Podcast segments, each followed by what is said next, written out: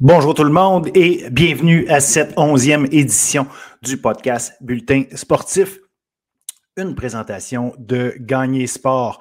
Gagner Sport, le spécialiste des équipements de sport, leur équipe vend, répare, installe, inspecte et entretient les équipements de sport depuis plus de 25 ans. Leur service s'adresse aux particuliers, mais également aux centres de services scolaires, écoles privées, cégep, universités, municipalités, les centres sportifs, les centres de services de garde ainsi que les bureaux d'architecture et d'urbanisme. Gagne Sport croit également qu'il n'y a aucun compromis en ce qui a trait à la sécurité. Chez Gagne Sport, l'excellence du service qui est offert est à la base de toutes leurs actions. Merci encore une fois à chaque semaine de nous accompagner, Sport, dans la présentation de ce podcast. Excusez-moi. On dirait que je manque d'air. J'ai un petit rhume. Donc, on va essayer de partir ça comme il faut et se rendre jusqu'au bout. Surtout, cette semaine, qu'est-ce qui a marqué euh, l'actualité? Évidemment, le championnat canadien de rugby féminin. Euh, j'ai glissé un mot ici et là sur le rugby féminin dans, dans cet automne notamment pour dire qu'il euh, y avait assez peu de compétition, surtout au niveau québécois. Euh, Laval et Ottawa, qui évidemment compétitionnent au RSEQ, euh, étaient loin avant de tout le monde. Ben, Laval a assis, euh, si on veut, sa, domination jusqu'au niveau canadien avec une victoire de 22-5 contre Queens en grande finale. Et d'ailleurs, Ottawa a terminé troisième au championnat canadien. Donc, on salue cette magnifique prestation, notamment Audrey Champagne, joueuse par excellence avec 12 euh, points en finale. Donc, euh, félicitations au Rouge et Or qui regagne son championnat canadien après l'avoir remporté en 2019. évidemment, en 2020, il n'y avait pas de championnat et Queens l'avait emporté l'année passée. Donc, voilà, retour, euh, retour du, du, titre canadien en terre québécoise au niveau du rugby féminin. En soccer. En soccer universitaire, on avait les finales provinciales et autant chez les hommes que chez les femmes. Ce sont les Carabins qui l'ont emporté. Chez les femmes, une victoire de 2-1 contre l'Université Laval. Chez les hommes, une victoire de 1-0 contre l'UQTR. Dans les deux cas, en fait, les quatre équipes euh, sont qualifiées pour le championnat canadien. Chez les femmes, le championnat canadien se déroule justement à l'Université Laval. Ça se passe en fin de semaine. Et pour en parler, à l'entrevue de la semaine, on va recevoir la joueuse par excellence cette saison, Mégane Sauvé des Carabins de l'Université de Montréal. Écoutez-la, est en préparation pour le, justement le championnat canadien qui débute jeudi. Donc euh, voilà, ça va, être, ça va être à surveiller. Euh, chez les hommes, le championnat canadien, ça se déroule à Kamloops. Dans les deux cas, l'Université de Montréal est classée deuxième et euh, l'autre, donc Laval chez les femmes et l'UQTR chez les hommes, est classé huitième à l'aube du tournoi qui, dans le fond, est un tournoi simple élimination. Donc, si vous perdez, vous n'avez aucune chance de gagner la médaille d'or. Alors euh, voilà, on leur souhaite la meilleure des chances. En basketball collégial féminin, je veux juste souligner la. On parlait de domination au rugby féminin tantôt. Ben, euh, sans dire que c'est une domination euh, à ce niveau-là, la saison est encore jeune. Mais chez les femmes au collégial, Champlain-Saint-Lambert, les Cavaliers sont trois victoires, aucune défaite mais surtout, elles ont remporté leur match en moyenne 82-36 depuis le début de l'année. Et euh, ce sont. C'est un, moi je pourrais dire, un travail collectif qui se fait de ce côté-là. Euh, Chloé Oliver, Caitlin Frost, qui était la joueuse, euh, la recrue par excellence l'an dernier, Divine Dibula, euh, Candice Lienafa, Anaïs Levasseur, vraiment un groupe, là, toutes les filles marquent des points, des 10 points et plus par match pour à peu près chacune. Donc, franchement, je ne sais pas si ça va durer toute l'année, mais le dernier match, la dernière victoire, une 70 à 49 contre Sainte-Foy, c'est pas rien. Sainte-Foy qui est habituellement une équipe toujours parmi le haut du classement en collégial féminin au niveau du basket. Chez les hommes, il y avait un match intéressant en particulier que je surveillais. C'était Onsick contre Sherbrooke. Sherbrooke euh, a dans ses rangs le meilleur compteur du circuit collégial depuis le début de l'année, Bryce Philippe Fandio. Et Onsick, c'est une équipe qui est extrêmement solide en défensive. D'ailleurs, depuis le début de l'année, c'est une moyenne d'à peu près 58 points seulement qu'ils accordent. Sauf qu'ils ne sont pas que défensifs. Ils l'ont emporté 99 53. grosse victoire d'Onsic. Je mentionne que Vanier est toujours invaincu. Cinq victoires, aucune défaite. Onsic est 4 1 avec un groupe d'autres équipes. Donc, ça, va être, ça va être intéressant de suivre le basket collégial. Si vous en regardez pas, si vous aimez un petit peu le basket, prenez le temps de regarder du basket collégial. C'est euh, généralement web diffusé, donc vous avez du très haut niveau de jeu. Je vous invite à le faire parce que moi, je vais les suivre toute l'année. Euh, surtout que, bon, le, football il tire à sa fin. Donc, euh, franchement, je vais mettre beaucoup d'énergie à regarder le basket. Fait que suivez-le avec moi. basket universitaire maintenant. C'était le début de saison. chez les femmes, des victoires de Lucam, de Bishops de Laval, deux défaites pour McGill. Et bon, évidemment, Concordia a perdu son match, c'était contre Lucam. Concordia va être en reconstruction cette année, perdu beaucoup d'excellentes joueuses euh, qui en étaient à leur dernière saison, évidemment, l'an passé. Donc, euh, ça va peut-être être un, travail euh, qu'on va voir tout, au long de l'année, à voir si elles vont remonter la pente pendant la saison. ça reste juste un match.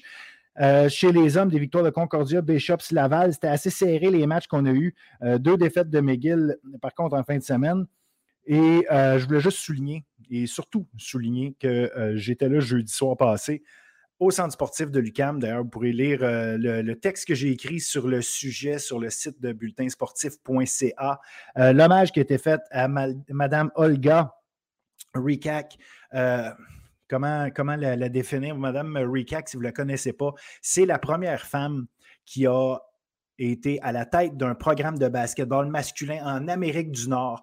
Elle était, euh, oui, on lui a rendu hommage, mais ça faisait suite à son intronisation au Panthéon du sport du Québec.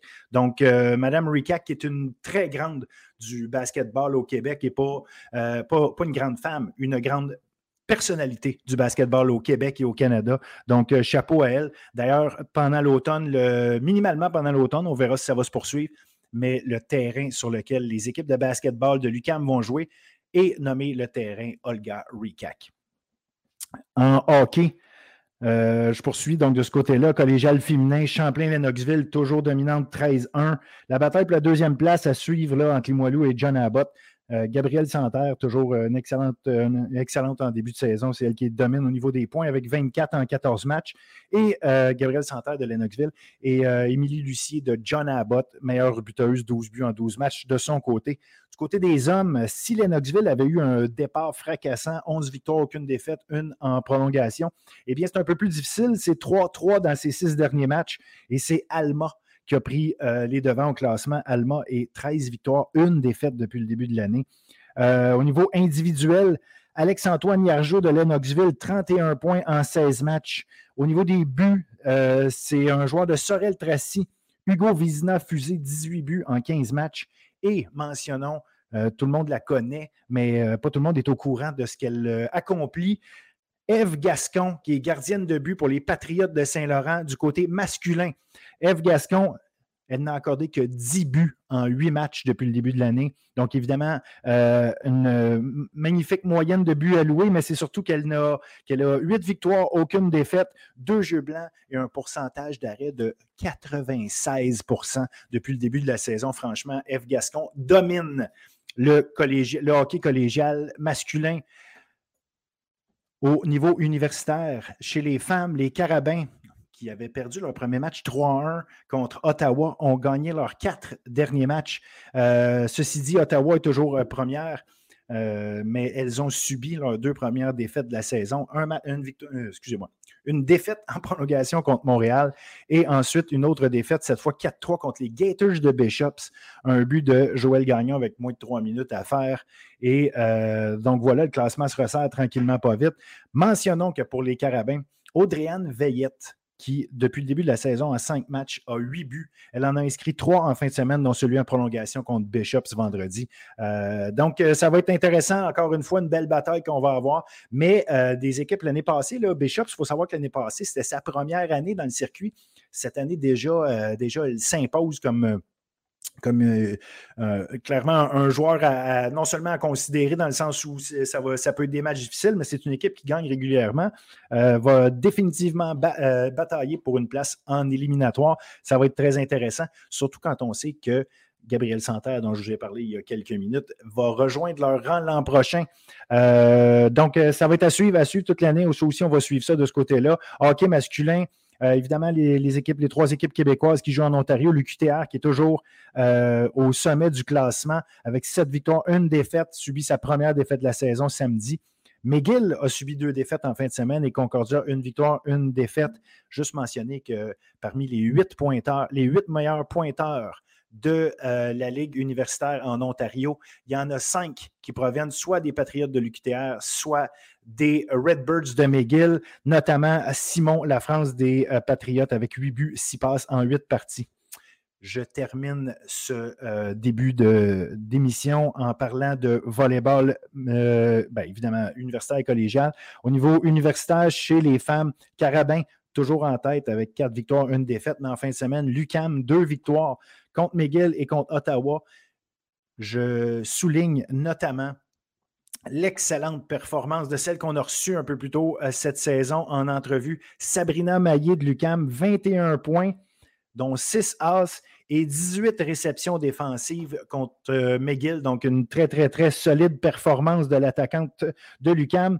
Chez les hommes, en fin de semaine, Sherbrooke, deux victoires, 3-2 contre Laval qui subissait sa première défaite de la saison et 3-0 contre Montréal. Enfin, au niveau collégial, juste mentionner euh, le fait que Édouard Montpetit et Lionel Groux sont toujours invaincus. Ça va être à suivre euh, toute l'année. Je, évidemment, je termine, les, nouvelles se terminent comme ça. Par contre, on n'a évidemment pas parlé de football. Pourquoi? Parce que, évidemment, comme chaque semaine, on va en parler avec nos chroniqueurs. Jason Bryan Jean-Baptiste au niveau universitaire et euh, Chris Bemba au niveau collégial. Alors, je vous rappelle, en plus de ça, que euh, l'entrevue de la semaine, ben, c'est euh, Megan Sauvé des Carabins de l'Université de Montréal. Joueuse par excellence de la dernière saison de soccer. C'est sa dernière année avec les Carabins, donc c'est la dernière année au niveau universitaire. Écoutez cette entrevue-là, c'est une euh, joueuse dont on va continuer euh, d'entendre le nom. Je ne sais pas si un jour elle va se rendre à faire l'équipe nationale, mais c'est franchement une grande joueuse et assurément une femme qui a marqué le soccer, une collégiale même avant, collégial et universitaire au Québec depuis euh, environ huit ans. Donc euh, voilà, je vous invite à écouter ça. Pour le reste, je vous souhaite un excellent show. Salut.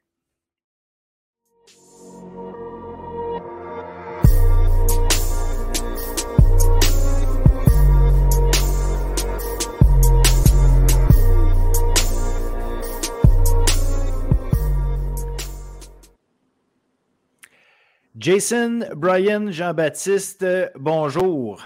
Salut, salut Phil. On a commencé ça en force. On avait la première semaine après nos huit matchs de, saison régulière. On a enfin eu, ben enfin, on était rendu là.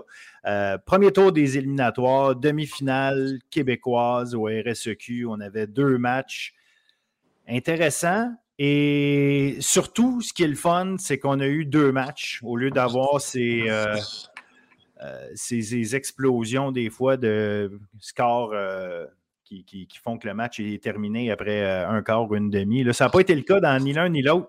Fait qu'on va, on va faire le tour ensemble, on va regarder ça. pour commencer, l'affrontement entre Concordia et Laval. Qu'en as-tu pensé, mon cher? Puis c'est ça. Fait que j'attends de voir ce que toi t'en as pensé, qu'est-ce que tu as vu de tout ça? Honnêtement, je pense que c'était un affrontement où on avait deux attaques explosives qui ont, beaucoup donné des deux côtés. Puis au final, c'est pour moi, ça se résume à ce que l'attaque du, du Rougeur a juste réussi à reprendre le dessus. Euh, du côté de Concordia, je suis quand même. Je pense qu'ils ont montré quand même des belles choses. Surtout, à ma grande surprise, ils ont quand même bien couru le ballon avec Olivier Roy, euh, Morgan. Euh, au final, ils ont terminé avec plus de 100 verges. ils ont essayé d'avoir plusieurs porteurs de ballon différents. Ils ont essayé de se donner des chances. Mais je pense qu'au final, euh, l'attaque du Rougera a, juste pris le dessus en tant que tel, surtout par, par le jeu aérien. Encore une fois, Arnaud Desjardins, 321 euh, verges, 3 touchés. Euh, encore une fois, on est capable de trouver Kevin Mittal pour deux passes de toucher. pour moi, c'est vraiment comme ça que je le vois. L'attaque du Rouge est dominante. ils sont diversifiés. Et d'un point de vue défensif, ils ont réussi à être assez constant pour limiter qu'est-ce que Concordia pouvait faire, surtout en fin de match. Euh, Concordia n'a jamais vraiment réussi à. Euh, tu sais, au début, ils ont mené, mais quand le, le a réussi à prendre le dessus, le Rougeur est vraiment resté stable. Ils ont fait ce qu'ils avaient à faire. Puis Concordia, ils n'ont pas été capables de, rattraper cet écart-là, comme on, avait pu voir dans, contre d'autres matchs, notamment contre McGill ou contre Sherbrooke dans le passé. Euh, le Rougeur est resté ferme, résilient. puis ils ont fait ce qu'ils ont à faire pour sécuriser cette victoire. Oui, exact. Puis, mais tu sais, encore une fois, euh, Laval trouve, on dirait, le moyen d'assommer ou de, d'ébranler fortement ses adversaires en, première demi, puis surtout en fin de première demi. On l'a vu contre McGill euh, euh, lors de leur premier affrontement entre les deux équipes. Tu sais, Laval avait donné bien des verges, je ne sais pas si tu te rappelles, contre McGill, puis boum, à la fin de la, fin de la première demi, deux touchés rapides, pow! Là, on a, on a, pris tellement une grosse avance que ça devenait difficile. Encore une fois, c'est ce qui arrive. À la fin de la première demi, euh, c'est encore 16-13 seulement le match. On, a deux équipes qui jouent. Euh, euh, tu sais, un, match où est-ce que tu dis ça peut encore aller des deux côtés parce que, comme tu l'as mentionné, deux attaques explosives, tu ne sais jamais quand est-ce qu'un gros jeu peut, sortir de, la main du corps arrière parce qu'ils ont, ils ont des bonnes armes. Là. On, parle de la quantité d'armes qu'a Laval, mais au niveau du jeu aérien, là, Greaves, euh, Murphy. Murphy, tu mets ça ensemble. Sérieusement, y tu, tu peux-tu vraiment dire qu'une équipe a un trio de receveurs plus dominant que ça? Receveur pour receveur, là, je pense pas qu'ils ont, ils ont face à n'importe qui. Puis quelqu'un aurait l'argument de dire que c'est le, meilleur groupe de receveurs de la Ligue. Fait que, si Olivier Roy est capable d'avoir un peu de temps, euh, c'est ce qui arrive. Sauf qu'en fin de deuxième demi, Kevin Mittal, deux touchés, deux longues séquences qui ont été euh, réussies par le Rouge et Or, ce qui fait qu'on rentre à la demi avec un pointage de 30 à 13. Puis là, à ce moment-là, ben, la, deuxième demi, euh, quand tu arrives la deuxième demi, ben, tu as 17 points à aller. Il faut que tu gagnes la deuxième demi par 17 points contre Laval. Bonne chance. Et, c'est un peu ça qui arrive. Fait ils, ont perdu à gagner 14-8 la deuxième demi, mais ce n'est pas suffisant. Même au troisième quart, ils ont eu le ballon neuf minutes pendant le troisième quart. Mais au quatrième quart, c'est Laval qui a, contrôlé le ballon. Puis euh, trop tard, trop peu trop tard. Oui, ça finit 38-27, euh, mais c'était 38-20 jusqu'à 10 secondes de la fin. Là. Dernier touché, je pense qu'il est inscrit, il restait 10 secondes.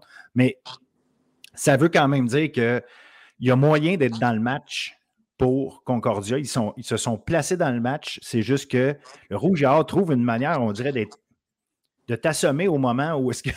tu sais, d'aller marquer des points au moment où est-ce que ça va t'assommer. Et puis, c'est ça. Fermes, ils sont vraiment résilients. Sont vraiment résilients, puis c'est une équipe qui est très opportuniste. Puis Concordia, je pense que de leur côté, comme tu l'as dit, l'écart était tellement grand qu'au bout d'un moment, même si tu as, comme, comme tu as mentionné, l'un des meilleurs, ben, c'est pas le meilleur trio de receveurs, quand c'est 30-13, tu es à Laval, eh ben, tu es à Québec, dans ces circonstances-là, puis tu essaies de rattraper un écart, tu ne te mets pas nécessairement dans la meilleure position, surtout avec une attaque du Rouge et Or, qui ont un très bon jeu au sol, qui peut vraiment ralentir les choses, rendre ça plus avantageux de leur côté, vraiment contrôler le jeu, puis limiter le temps que l'attaque adverse peut avoir euh, pour retrouver, gagner du rythme. Pour moi, ça, ça s'est décidé là-dessus, puis c'est qu'est-ce qui explique le, résultat de ce match.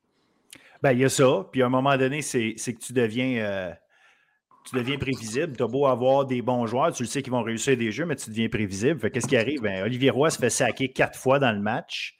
Euh, il y a eu quatre interceptions, dont trois contre Olivier Roy, l'autre c'était contre Laurent Poisson. Mais quatre fois, tu te fais intercepter. Donc, à un moment donné, ce qui arrive, c'est que ta défensive est capable de réagir à ça. Fait que tu n'as pas le choix de forcer le jeu, tu es en retard. Mais, en même temps, euh, j'ai aimé le fait de voir euh, Concordia arriver, puis déjà en partant avait une mentalité agressive. Premier jeu du match, on botte le ballon, qu'est-ce qu'on fait? Botte écho et on réussit. On, réussit notre botte écho, euh, puis on ne fait pas juste réussir le botte écho, tout de suite, on s'en va marquer un toucher avec Jeremy Murphy. Alors, troisième séquence, il aurait pu tenter le, placement, il était à leur ligne de 32. Qu'est-ce qu'il essaie? Il essaie une passe. Ça n'a pas marché cette fois-là. Il y avait une mentalité agressive pour Concordia. se sont dit, Laval va marquer beaucoup de points. On le sait qu'on n'a pas nécessairement la défensive pour stopper euh, tout le long d'un match. Sur des séquences, évidemment, mais tout le long du match, on ne stoppera pas Laval. Donc, on va miser sur notre force, c'est-à-dire prendre le ballon puis essayer de marquer le plus de points possible. Ça n'a pas fonctionné, mais ça a donné un match. Puis, à un moment donné, tu veux gagner dans des moments importants, mise sur tes forces, puis chapeau au groupe d'entraîneurs de Concordia d'avoir amené ça, de dire on va jouer sur nos forces, on ne va pas essayer de de faire comme si on allait arrêter Laval, euh, avec notre défensive. Ils l'ont essayé pendant la saison, ça n'a pas fonctionné. Là, au moins, ils ont essayé quelque chose. Définitivement. Puis, comme tu l'as dit, avec les interceptions d'Olivier Roy, honnêtement, oui, ça a eu un impact. Un, un revirement lancé par un carrière, c'est toujours un impact négatif, mais honnêtement, je préfère qu'il ait pris ces, tentatives-là, qu'il s'est mis dans des situations, comme tu as dit, avec beaucoup d'agressivité, qu'il prenne une chance plutôt qu'il soit plutôt conservateur et qu'il essaie de garder le ballon, puis au final, ça, devient un sac ou euh, ça devient un. À la place d'une interception, ça devient un pick six. je préfère qu'il ait pris justement euh, ces chances-là, puis au final, euh, comme tu l'as dit, chapeau au travail des entraîneurs de, Concordia pour ce match-ci, puis pour l'ensemble de la saison. Exact, exact. Oui, oui. on s'attendait peut-être peut à plus de Concordia cette année, mais à la fin, je trouve qu'à un moment clé, la demi-finale, on a vu une belle équipe de Concordia capable de nous donner euh, des belles choses. Oui, il y a des améliorations à faire, il y a des choses à, aller chercher, mais ça reste une belle équipe de football avec un noyau qui va être de retour. Euh, il y a un gars que j'ai beaucoup aimé cette année, euh, Santino Sparagna, qui va prendre la place de Jacob Salvaille. Lui, je pense, à mon avis, je pense, je peux me tromper, il me semble que c'est sa dernière saison. Donc, tu sais, il y a des belles choses. Concordia demeure, à mon avis, une équipe qui est en train de, monter. Un bon, euh, un bon recrutement, peut-être euh, peut-être au niveau de la ligne défensive des, des, secondaires, essayer de, grossir de ce côté-là. Les gars ont du talent, ceux qui sont là. Il faut peut-être grossir notre ligne défensive pour être capable de contrer l'attaque, l'attaque au sol des autres équipes. Mais on aura le temps d'en reparler de euh, tout ce volet-là. On va aller à l'autre match, l'autre demi-finale. Et celle-là, moi, j'avais osé prédire une possible surprise euh, avec Sherbrooke contre Montréal. C'est pas arrivé. Montréal a gagné, tant mieux pour eux. Euh, je suis bien content. Ceci dit, euh, ça faisait pas de moi quelqu'un qui prenait pour une équipe plus que l'autre. C'est juste que je pensais qu'il y avait une chance de, surprise. Puis on n'est pas passé si loin avec un 23-15. ça a joué jusqu'à la fin. toi, tu étais sur place. Donc, qu'en as-tu pensé? Moi, honnêtement, pour avoir été sur place dès le départ, les Carabins euh, se sont affirmés. la première séquence offensive, ils ont marqué un toucher.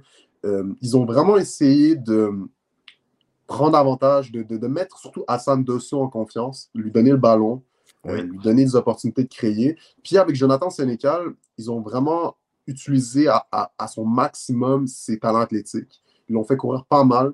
ils ont eu beaucoup de premiers essais dès le début du match pour vraiment rester dans, en bon rythme. Puis ensuite, ils ont pris un avantage de, si je me souviens bien, 20 à 7 euh, à la première demi. Puis ensuite, je pense que qu'est-ce qui est arrivé, c'est les pénalités du côté des Carabins. Beaucoup de mhm. pénalités accumulées euh, en offensive, beaucoup de pénalités accumulées en défensive. Puis au final, ça a gardé Sherbrooke dans le match. Sherbrooke a continué de faire ses affaires. Ils ont montré encore une fois à quel point c'est une équipe résiliente. Jusqu'à la fin du match, ils sont mis en bonne position. Puis de leur côté, William Marchand, qui a connu un très beau match de football, qui a très bien performé. Euh, ils, sont restés dans le match Sherbrooke, puis à la fin, qu'est-ce qui est arrivé, c'est que, honnêtement, c'était un match que, honnêtement, pour avoir été sur place, j'ai senti beaucoup d'émotions des deux côtés. Euh, c'était un match de football très physique. Et à la fin, la séquence finale du match est vraiment fascinante. Euh, il y a beaucoup de pénalités. à la fin du match, il y a comme un arrêt.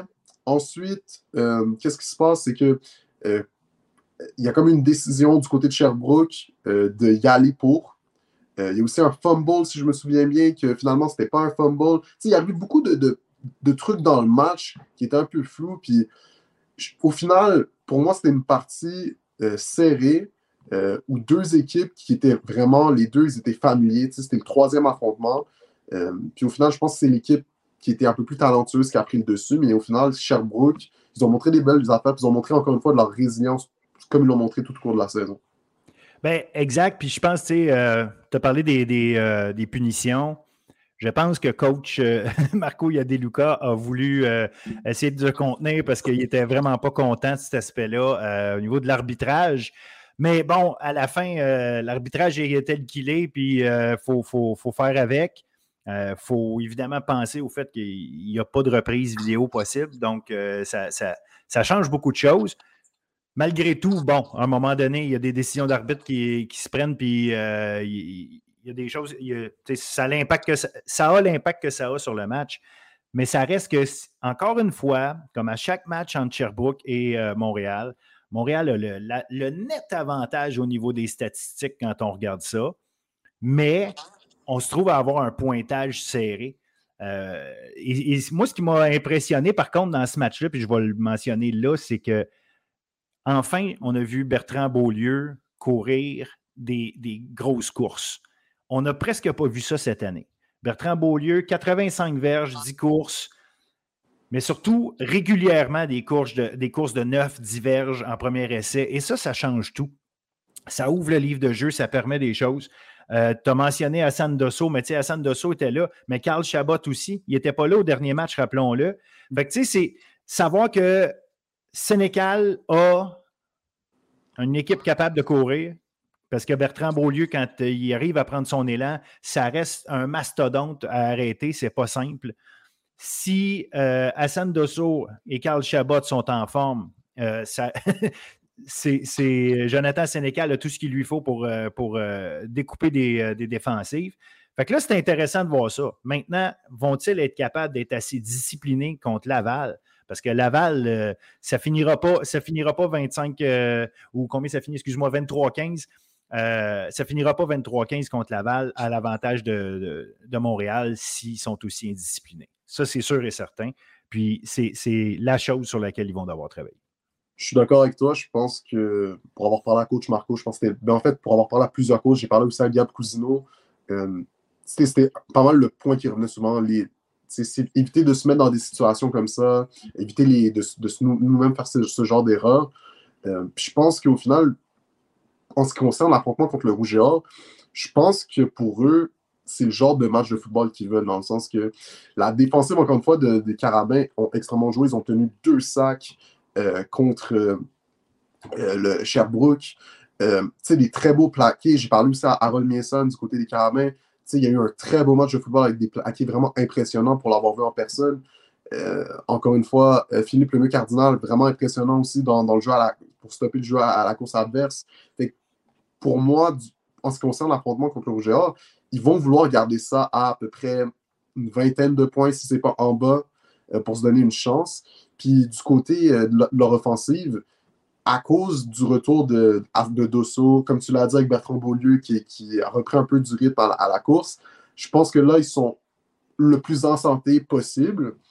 Euh, puis je pense qu'ils ont, ils ont confiance en leur capacité à égaliser puis rivaliser avec euh, l'offensive du rougeur. pour moi, c'est comme ça que je le vois. Avec l'ensemble de leurs talents. Puis, euh, oui, Bertrand lui, il avait couru, mais il y avait aussi une ligne offensive qui a aussi bien joué. Euh, je pense que ça aussi, c'est un aspect positif de, de leur côté. Ben, j'ai aimé ça, d'ailleurs, la ligne offensive, euh, je ne sais pas euh, euh, si tu avais remarqué, mais au centre, on a amené, on a amené une modification. Le, joueur de centre, c'était la recrue Adam Lachance, un gars de 400 livres, on en a parlé. Il s'amenait dans des, situations de jeu de course, mais là, on, on en a fait notre centre pour, pour ce match-là. Je pense qu'on voulait s'assurer de, de, de, vraiment empêcher la, pression venant du centre le plus possible. Puis avec un Adam la chance, ben, tu ne le tasseras pas comme tu veux, tu ne le mettras pas sur son dos. Donc, euh, euh, tu, tu ancrais ce niveau-là. Là. Fait que ça, permettait probablement à la, pochette. Euh, justement, d'avoir un peu plus de stabilité avec lui. Maintenant, ça reste une position clé, là, une position de joueur de centre, avoir une recrue là, qui lui-même ne jouait pas centre quand il était quand il était au niveau euh, collégial. En tout cas, il a peut-être joué centre un peu, je ne veux pas me tromper non plus, mais je sais quand il était repêché, il était recruté, il était. Euh, ça, c'était un élément qui était intéressant, qui va être intéressant à voir parce qu'évidemment, le, centre de la ligne défensive du Rouge et Or, ça reste avec un Jean-William Rouleau. c'est une clé importante pour gagner. Mais avant d'aller à Rouge et Or, juste compléter sur, le, sur Sherbrooke. Oui. Sherbrooke et surtout Mathieu euh, Lecomte à la fin euh, du match qui est allé dire on a démontré qu'on est capable d'être au même niveau que des équipes comme Montréal cette année, aux joueurs de prendre le risque de vouloir venir chez nous, puis d'avoir l'audace, en fait, il n'a pas utilisé le risque, mais d'avoir l'audace de venir chez nous, puis de, faire partie de ça. Je trouve que c'est important, c'est un, statement important. Euh, pas que je dis au monde d'aller à Sherbrooke, faites bien le choix que vous voulez, là, ça ne m'appartient pas. Mais je pense qu'il y a beaucoup, beaucoup de, fausses impressions que euh, parce que tu t'en vas nécessairement jouer à Montréal ou Laval, que euh, la clé est absolument là. Non, un très, très bon joueur. Il va probablement avoir un peu plus de chances de jouer s'il est à Sherbrooke. Puis il va être aussi bien coaché que n'importe où ailleurs. La preuve, c'est qu'on l'a vu cette année. Euh, les coachs ont fait de l'excellent travail, ont pris des très, très bons joueurs qui n'étaient pas nécessairement ce qu'on appelle des blue chips au départ mais ils ont pris, ils ont mis sur le terrain, puis on a vu que quand on a du talent sur le terrain, bien coaché, on est capable de, on est capable de rivaliser avec les meilleurs. Sherbrooke l'a fait cette année, c'était excellent de leur côté. Fait que je veux juste, je juste leur lever mon, euh, mon chapeau de ce côté-là avant qu'on continue sur euh, Rouge et Montréal, un affrontement, bon, neuvième fois de suite qu'on va les voir un contre l'autre, mais chaque année, chaque année c'est nouveau, euh, avec des, des, nouvelles, des nouvelles données, des nouveaux facteurs qui entrent en ligne de compte. J'ai bien aimé le fait que tu dises, OK, l'attaque est égale, ou en tout cas, euh, donne l'impression qu'elle va, va jouer à armes égales. Ça dépend si la course est capable de faire ce qu'elle a fait contre Sherbrooke. Si la course est, si on est capable d'établir un semblant de jeu de course, un, minimum, je ne dis pas un semblant, c'est mal dit, mais un minimum de jeu de course contre Laval, euh, je pense qu'effectivement, on peut avoir un beau match. Je suis d'accord avec toi. Moi, je pense que le les enjeux de ce match-ci vont beaucoup plus ressembler à ce qu'on a vu le premier match de cette saison, où là, je pense que le, point d'emphase, c'était vraiment est-ce que l'équipe, des les DBs, ben, les demi-défensifs des deux côtés, comment ils vont répondre aux attaques euh, des carrières adverses? Euh, pour moi, c'est vraiment ça qui va faire la, différence. C'est comment Kellen Sacer du côté des, des, Carabins, puis comment, par exemple, un Maxime Lavallée du côté du Rouge comment ces gars-là vont réagir dans ces situations-là euh, parce que ces deux attaques que, comme, comme je l'ai dit, dans l'état dans, dans actuel des choses, dans les circonstances, pour moi, c'est des attaques qui se rivalisent. Euh, c'est sûr que là, on a, du côté du rougeur, on a un Kevin Mittal qui, est vraisemblablement un candidat pour joueur par excellence. Fait mais dans, dans de façon globale, pour moi, il n'y a pas nécessairement un gros écart. Euh, aussi, comme tu l'as mentionné, du côté des, carabins, ça va être le jeu au sol. Est-ce qu'on peut avoir un rythme? Est-ce qu'on peut établir des choses qui vont nous permettre de ralentir, ralentir le jeu, puis d'empêcher euh, l'offensive du Rouge et Or d'avoir des opportunités tout au long du match? Euh, d'un point de vue défensif, pour moi, les carabins, ils ont exactement, tout au long de la saison, ils ont montré que leur groupe défensif, à tous les niveaux, était dominant. Fait que pour moi, c'est clair que ils n'ont pas nécessairement ils pas à s'inquiéter. Je pense qu'ils sont très confiants de leur manière de fonctionner puis de comment ils vont s'ajuster. Au premier match, ils avaient réussi à bien contenir Mittal puis avoir un plan euh, concret pour essayer de le limiter. Au deuxième, ça n'a pas nécessairement fonctionné. La question, ça va être comment on va s'ajuster, comment on va essayer de, de limiter Mittal, puis comment on va essayer de, de, mettre de la pression, surtout à Arnaud Desjardins. Est-ce qu'on est capable de le mettre dans une zone d'inconfort? Les, rares fois où on a vu Desjardins, entre guillemets, moins bien performer, c'est les fois où on a réussi à, le forcer à prendre des décisions en dehors de sa zone de confort, où il était sous pression, sous beaucoup de pression, puis qu'on le forçait à sortir euh, de la paquette. Euh, si on le laisse dans, la poche, dans la pochette, puis qu'on laisse juste prendre les décisions, capitaliser sur ses opportunités, puis laisser euh, le reste des receveurs du rougeur faire des longs jeux, des longs tracés, puis laisser ça se développer, c'est sûr que ça rend les choses plus difficiles. Par contre, si on met de la pression dès le début du match, puis qu'on l'empêche d'être confortable, qu'on crée du stress, c'est là qu'on se donne une chance. Pour moi, c'est comme ça que je le vois du côté des caramels. Puis du côté du, du, du c'est honnêtement, après tout ce qu'ils ont accompli depuis le début de la saison, je pense qu'ils sont très confiants. Euh, aussi, de leur côté, je pense que établir le jeu au sol, ça va être un aspect qui, vont, qui va pouvoir les, les aider parce que ils ont beaucoup d'armes au jeu au sol, ils ont beaucoup de diversité. Euh, c'est un aspect qui va encore plus rendre les choses faciles euh, du côté de leur jeu aérien. Puis, du côté de leur défense, j'avais mentionné le travail avec leur, niveau, ben, les, les demi-défensifs, euh, les linebackers, mais je pense aussi que leur ligne défensive, eux aussi, je pense que ça va être une opportunité pour eux de mettre de la pression sur Sénécal. Est-ce qu'on est capable de, le forcer justement, parce que Sénécal, il a montré, encore une fois, justement dans le match contre Sherbrooke, il a montré qu'il était capable de sortir, qu'à prendre des gains en courant. Est-ce que, tu sais, à l'inverse de Desjardins, est-ce qu'on est capable de, le forcer à genre vraiment le contenir, l'empêcher d'être mobile, l'empêcher de, de, courir? et de, le forcer à. Pas que c'est pas un, un mauvais passeur, au contraire, c'est un excellent passeur. Mais est-ce qu'on peut lui mettre de la pression d'une manière à le contenir, puis un peu le, le, menotter d'une certaine façon dans la pochette? C'est des, des, très bons points parce que tu le dis, euh, euh, il est capable de, de, prendre ses décisions rapidement et tout, mais veut, veut pas, plus tu l'obliges à prendre ses décisions rapidement, euh, moins ses receveurs ont le temps de, compléter leur, leur tracé. il y a un paquet de, raisons qui font en sorte que si le jeu est obligé de se déployer beaucoup plus rapidement, ben, le risque d'erreur devient plus élevé. Euh, dans ce cas-ci, c'est ça. Parce que Sénécal, une de ses forces, c'est justement d'étirer le jeu parce qu'il est très rapide, très mobile. Puis Desjardins, c'est peut-être un peu moins sa force. Ce qui me fait dire dans tout ça, parce que là, on a deux bonnes lignes défensives. On a deux bons groupes de, secondaires. On a deux bons groupes de receveurs. On a clairement deux bons, deux bons euh, euh, corps arrière.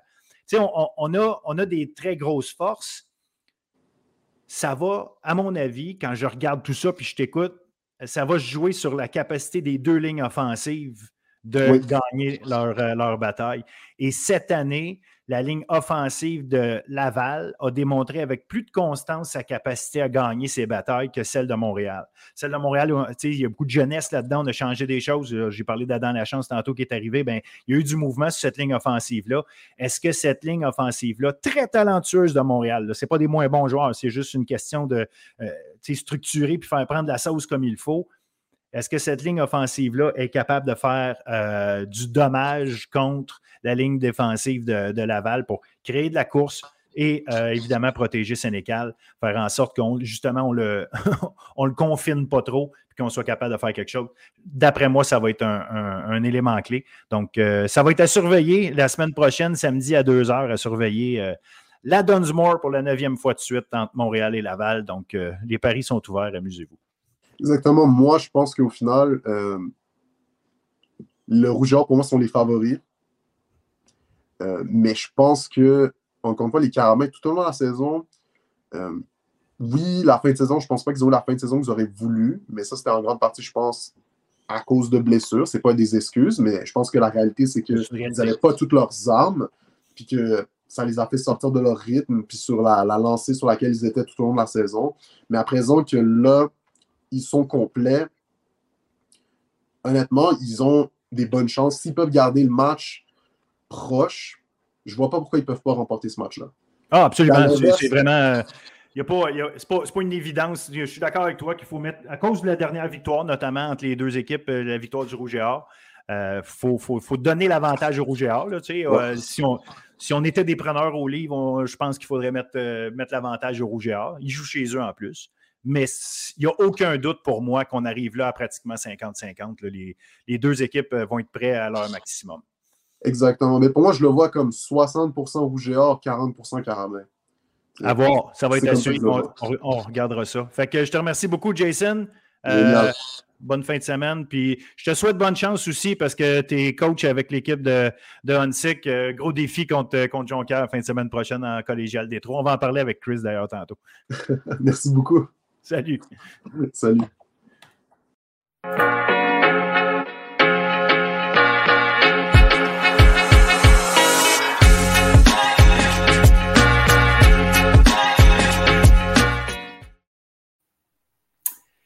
Les éliminatoires du euh, football collégial sont en cours en route vers le bol d'or, division 1, division 2, division 3. Ça a commencé en fin de semaine, première ronde des, euh, des éliminatoires d'abord et avant tout, euh, salut Chris. Il faut que je te salue quand même. on est excité, on va aller straight to the point. On est excité, on va aller straight to the point. Il y a trop de choses à se raconter, il faudrait tout de suite. Euh, ben, un, est-ce que ça va bien? Ça va bien, merci à toi, Phil? Yes, yes. Tu es allé sur place voir un match, donc on va commencer par celui-là. Division 1, la surprise de la fin de oh. semaine. Pourquoi? Parce qu'on avait vu Montréal qui était classé 2, Garneau classé 7. Puis bon, ben, si c'est une surprise, j'aurais compris que Garneau a gagné 31-19. Tu étais sur place, raconte, raconte qu'est-ce qui s'est passé, Chris. Wow. Euh, c'était tout un match, je peux dire ça comme ça. Euh, comme tu l'as dit, le Vieux Montréal qui était classé deuxième. euh, sur papier, c'est une équipe qui était censée gagner ce match-là, mais on sait que, comme j'avais dit en playoff, des choses peuvent arriver. Puis Garneau, euh, justement, saisit les opportunités qui ont, quand ils ont pu la saisir, justement, surtout du niveau de l'offense. Puis je sais que dans le dernier podcast, le dernier épisode, on parlait, on mettait l'emphase que Garneau devait justement faire des jeux en offense avec leur, parce que tu sais, on va en moyenne 17 points par match. Euh, euh, durant, les, durant, durant la saison régulière, puis en playoff, euh, c'était, c'était, c'était beau à voir. Ils ont connu un, début de match quand même assez, je dirais pas difficile, mais il y a eu des, des, stops du côté du Montréal. Il y a eu un turnover, une interception qui s'est faite dès la première série, mais le Garneau sont quand même restés dans le match. Puis la défense de Garneau, euh, on savait que c'est une défense qui était quand même assez solide. Puis ils ont mis beaucoup de pression au vieux Morel offense, vieux Morel euh, Five, qui devait à chaque fois sortir de sa pochette, essayer de créer des jeux. Euh, du, côté de la défense de Garneau, ils ont très bien fait les jeux, puis c'est ça qui a donné, je pense, euh, ce petit boost d'énergie à l'offense, qui ont pu justement, euh, quand l'opportunité est apparue, ont pu la saisir, autant au niveau de la passe, autant au niveau de la course. ils ont contrôlé la game de A à Z, si je peux dire ça comme ça. sur chapeau à Garneau. du côté du Vieux-Montréal, c'est sûr que ça fait mal. Euh, terminer la saison de cette façon-là en quart de finale avec une équipe qui était quand même assez solide, autant en offense qu'en defense. Euh, mais c'est les choses qui arrivent en playoff. Comme on l'a dit, il faut que tu viennes avec, avec l'énergie, il faut que tu sois prêt autant physiquement que mentalement. Puis Garneau, là-dessus, je pense qu'ils ont pu cocher toutes les cases. C'est ça qui a fait en sorte qu'ils ont pu euh, sortir avec la victoire. Euh, pour moi, c'est un gros upset là, du côté de Garneau. Ben, un gros upset du côté du Vieux-Montréal, puis une grosse victoire du côté de Garneau sur chapeau, chapeau à Garneau. Puis j'ai. Je sais pas pourquoi ils m'ont donné, je les ai vus jouer, puis on dirait qu'ils me donnent don't know. Parce que là, ils jouent contre le Limoilou. Je sais qu'on n'est pas encore rendu là, mais tu sais, ils, euh, euh, euh, ils, vont jouer contre Limoilou, qui est une équipe que je pense sont assez solides, Limoilou. Mais, avec qu'est-ce que j'ai vu de Garneau, c'est une équipe qui a pas l'air d'avoir personne. Je pense que c'est la bonne énergie à avoir durant les playoffs. Ça va être une game intéressante contre, les, contre Limoilou. Ah, absolument. Mais comme tu dis, on va y arriver à ça. Mais c'est le meilleur match de Garneau cette année. C'est pas compliqué. Tout fonctionnait tu en as parlé, il marquait 17 points par match, mais contre à part contre les équipes éliminées, là, contre les trois autres équipes éliminées, il avait marqué des points, mais contre toutes les autres, en moyenne, c'est 17 points par match. Mhm. Il en marque 31, et pas contre n'importe qui, tu sais, euh, Vieux Montréal, mais, mais l'affaire, c'est que Vieux Montréal, cette année, toute l'année, euh, ils ont eu beaucoup de blessures, hein, on se rappelle, on en a parlé beaucoup, mais ils ont gagné leur match. Je me demande, puis tu sais, je veux pas, euh, c'est facile de jouer au Monday Morning Quarterback, là, mais je me demande si toute la saison, ne se sont pas dit Ah, c'est correct, c'est parce qu'on a des blessés. C'est correct, c'est parce qu'on a des blessés. C'est pour ça qu'ils ne dominaient pas plus leur match. Et mhm. peut-être que une fois rendus à ce match-là, ils se sont dit non, une fois, on a tous nos gars, on est correct. Puis est-ce que est-ce qu'ils ont, ont, été capables de matcher l'énergie, mais de manière constante? De Garneau? Tu l'as dit, ils sont partis comme il faut, là, Vieux Montréal. C'est pas parce qu'ils sont partis flat, ils sont partis comme il faut mais ils, ont se sont peut-être rendus compte que, attends, Garneau nous match, là. Puis là, euh, à un moment donné, ça te joue dans la tête. C'est ça aussi la réalité. C'est quand tu joues contre une bonne équipe. Puis Garneau, c'est une bonne équipe qui n'arrivait pas à marquer beaucoup de points. Mais c'est une équipe quand même avec des bons joueurs. Noah Terrell La Rochelle, le, porteur de ballon, c'est un bon porteur de ballon. Il n'a pas ramassé énormément de verges nécessairement. Ben, il en a ramassé sa part de cette saison, euh, comprenez-moi bien, mais 171 verges. 171 verges dans le match. Samuel Tremblay, le carrière, c'est le carrière qui a lancé le plus de ballons cette année. Fait que, on s'attendait à ce qu'il en lance. Il en a quand même lancé 28, mais il finit avec 255 verges, qui est excellent. Mais comme mhm. je dis, le 171 verges, deux touchés de Noah, Noah Terrell La Rochelle, c'est ça le game changer dans l'histoire. Puis au bout du compte, tu donnes quoi? Puis en fait, tu fais presque 500 verges d'attaque pour Garneau, une équipe. Mhm. on, se demandait si l'attaque était là. Puis de l'autre côté, euh, il accorde moins de 300 verges à, Vieux-Montréal, qui, a, qui est supposé avoir un gros jeu de ligne, euh, de, de, un jeu au sol. Tu pas été capable de le faire fonctionner comme il voulait. Oui, tu as, parlé de Jérémy Fife, là, qui est obligé de courir. Il ramasse 65 verges parce qu'il est obligé de courir. La réalité, c'est que Anthony Adams puis Xavier Dupont ensemble courent 20 fois 82 verges ensemble. Fait c'est pas la production qu'on est habitué de voir. On aurait normalement le plan de match pour euh, Vieux-Montréal, c'est assurément de courir plus que ça, garder le contrôle du ballon. Puis, c'est du football de rattrapage. Euh, Mhm. J'étais rendu à faire du football de rattrapage, justement. C'est ça qui arrive quand tu es en playoff puis tu tires de l'arrière. Là, tu dois sortir un peu de ton game plan. Tu restes quand même dans ton game plan, mais là, tu es obligé de. Fait, exemple, peut-être leur game plan, c'était de courir un peu plus avec le ballon, mais étant donné qu'ils étaient tirés de l'arrière, il fallait qu'ils changent un peu plus, forcer des jeux de passe aussi. Puis Garneau le savait. Défensivement, ils étaient préparés aussi. Puis on parle aussi de l'offense de Garneau. Juste donner un gros shout aussi à Caleb Tremblay qui a connu une grosse game aussi, tu sais, receveur de passe là-bas aussi. Euh, pour, Ouais, deux touchés, puis euh, c'est des beaux touchés là, qu'il a fait et tout. Puis c'était beau à voir. Je pense qu'il était préparé euh, physiquement, mentalement, plan de match et tout. Puis euh, je pense que le Vieux-Morel ont été peut-être surpris du fait que Garneau restait dans le match. Après, comme je disais, après le début de match qu'on connu, moi, dans ma tête, j'étais. Ah, on dit que le Vieux-Morel va. They're just gonna take this game. Mais Garneau sont restés là sur le chapeau à eux. Puis là, c'est le, prochain test qui va être encore aussi gros. Euh, contre Limoilou la semaine prochaine euh, à Limoilou. ça va être euh, le fun à voir qu'est-ce que ça va donner avec les games qu'ils ont ouais, Une belle bataille de Québec. Les deux autres matchs, avant d'en arriver au, demi-finales, Champlain-Lennoxville qui bat Grasset, mais 28-20. Pas, une, pas une, démonstration de puissance de, de, Lennoxville, mais juste un bon vieux match à la Lennox d'éliminatoire. Puis je pense qu'à quelque part, parce que Grasset n'a peut-être pas eu la saison en termes de résultats et de victoire-défaite, euh, euh, quelque chose d'extraordinaire, mais ça restait une attaque extrêmement solide, surtout, euh, surtout par la voie des airs. D'ailleurs, regarde, Simon Larose, qui a été le meilleur receveur de passe en termes de production cette année, 160 verges.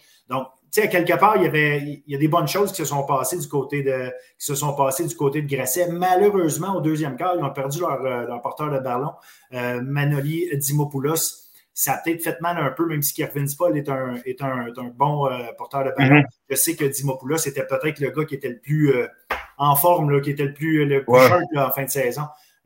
fait que ça, ça a peut-être joué. De l'autre côté, ben, regarde, Jerry Momo, 19 courses, 135 verges. Zachary Bouchard, 51 verges, mais un touché. Fait que, encore une fois, tu donnes presque 200 verges au sol. Euh, euh, mm. C'est du Lennox. Il n'y a, pas beaucoup de, d'autres façons d'analyser ça. Puis en plus, ils réussissent deux interceptions, ce que, ce que le corps arrière de Lennoxville, il n'a pas subi d'interception. Fait mm-hmm. ça, aussi, ça vient, ça vient jouer un peu quand même. Fait qu'un 28-20, c'était serré quand même.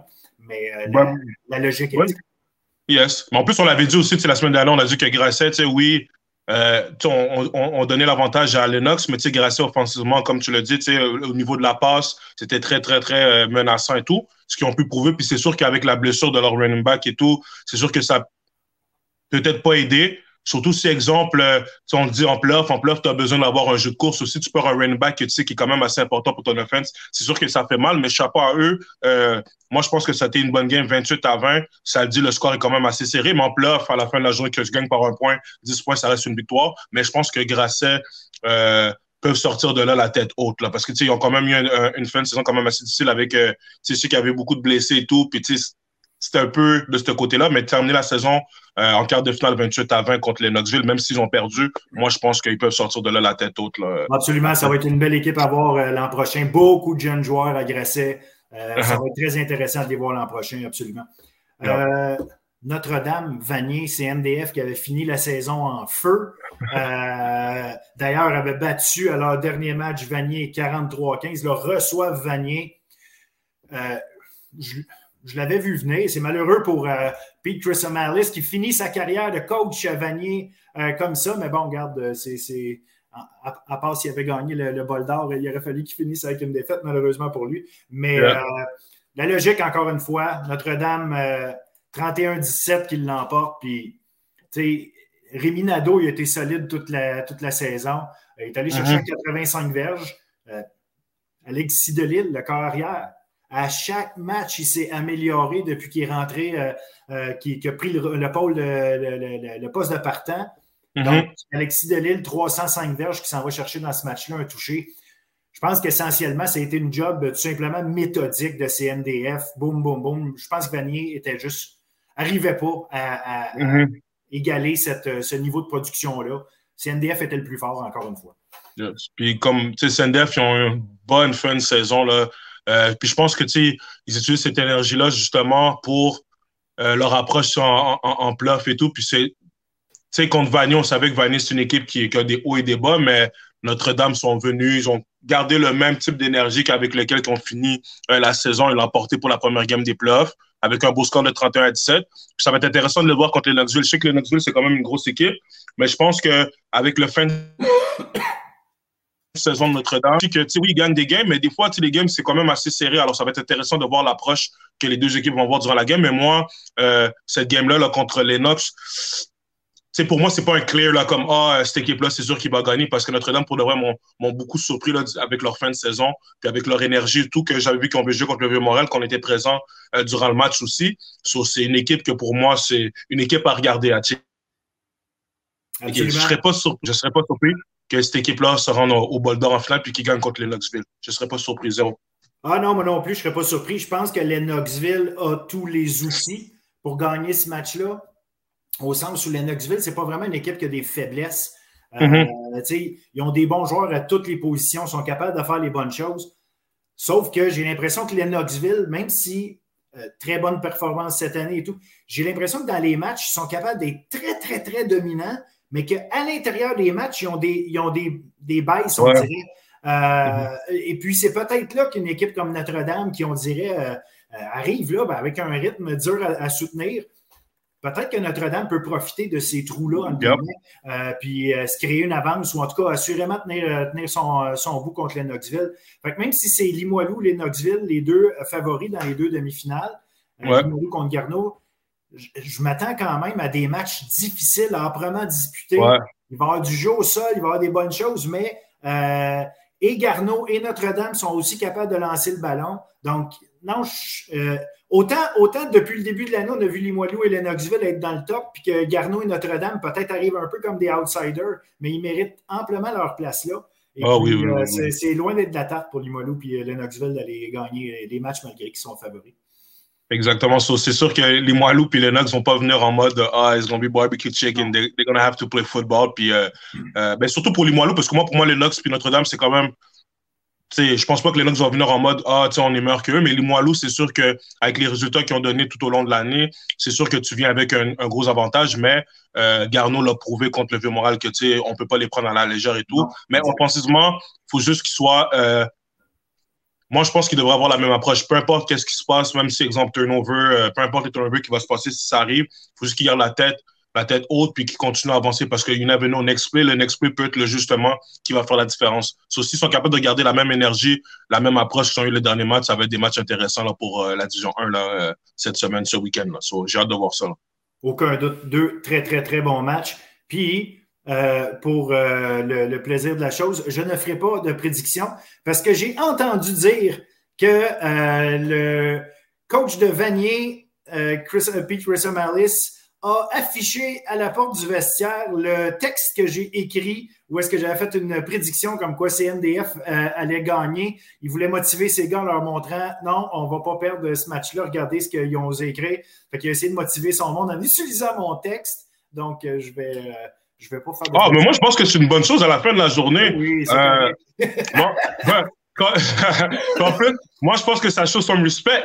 Parce que ça vient de prouver que ton, ton, opinion, ton opinion a la valeur, ton opinion peut justement affecter des gens dans le bon sens. Là. Tu sais, on sait ah, qu'il n'y a pas de peine, whatever. Ça fait partie de la game, les prédictions, mais moi, je pense que tu sais, utiliser justement te quote pour justement motiver son équipe. Je pense que ça en dit beaucoup. Euh, ça, en dit beaucoup. Moi, je pense que c'est un signe de respect, si je peux dire ça comme. Moi, je pense que c'est un gros signe de respect parce que tout le monde parle, tout le monde a ses prédictions, mais si on a pris ta quote à toi, on l'a mis dans le vestiaire, moi, je pense que c'est un gros signe de respect. Puis moi, euh, je ne donnerai pas de prédiction. La raison, c'est pas parce que, tu sais, euh, moi, ma raison, c'est parce que les deux games, pour de vrai, avec qu'est-ce que j'ai vu au premier round, on dirait que. I, I don't know. Tu comprends? Mais ça va être une bonne game. Tout ce que je peux dire, c'est que ça va être une bonne game. Mais la prédiction, je la donnerai pas, pas parce que, tu sais, j'ai peur qu'une autre équipe maïs ou whatever, aucun aurait rien à voir avec ça. C'est juste que c'est tellement du beau football que j'ai, euh, du beau football, désolé, que j'ai vu la semaine dernière que maintenant, je sais plus vraiment qu'est-ce qui va se passer. C'est vraiment une surprise. Puis justement, c'est ça que j'avais demandé en début de playoff.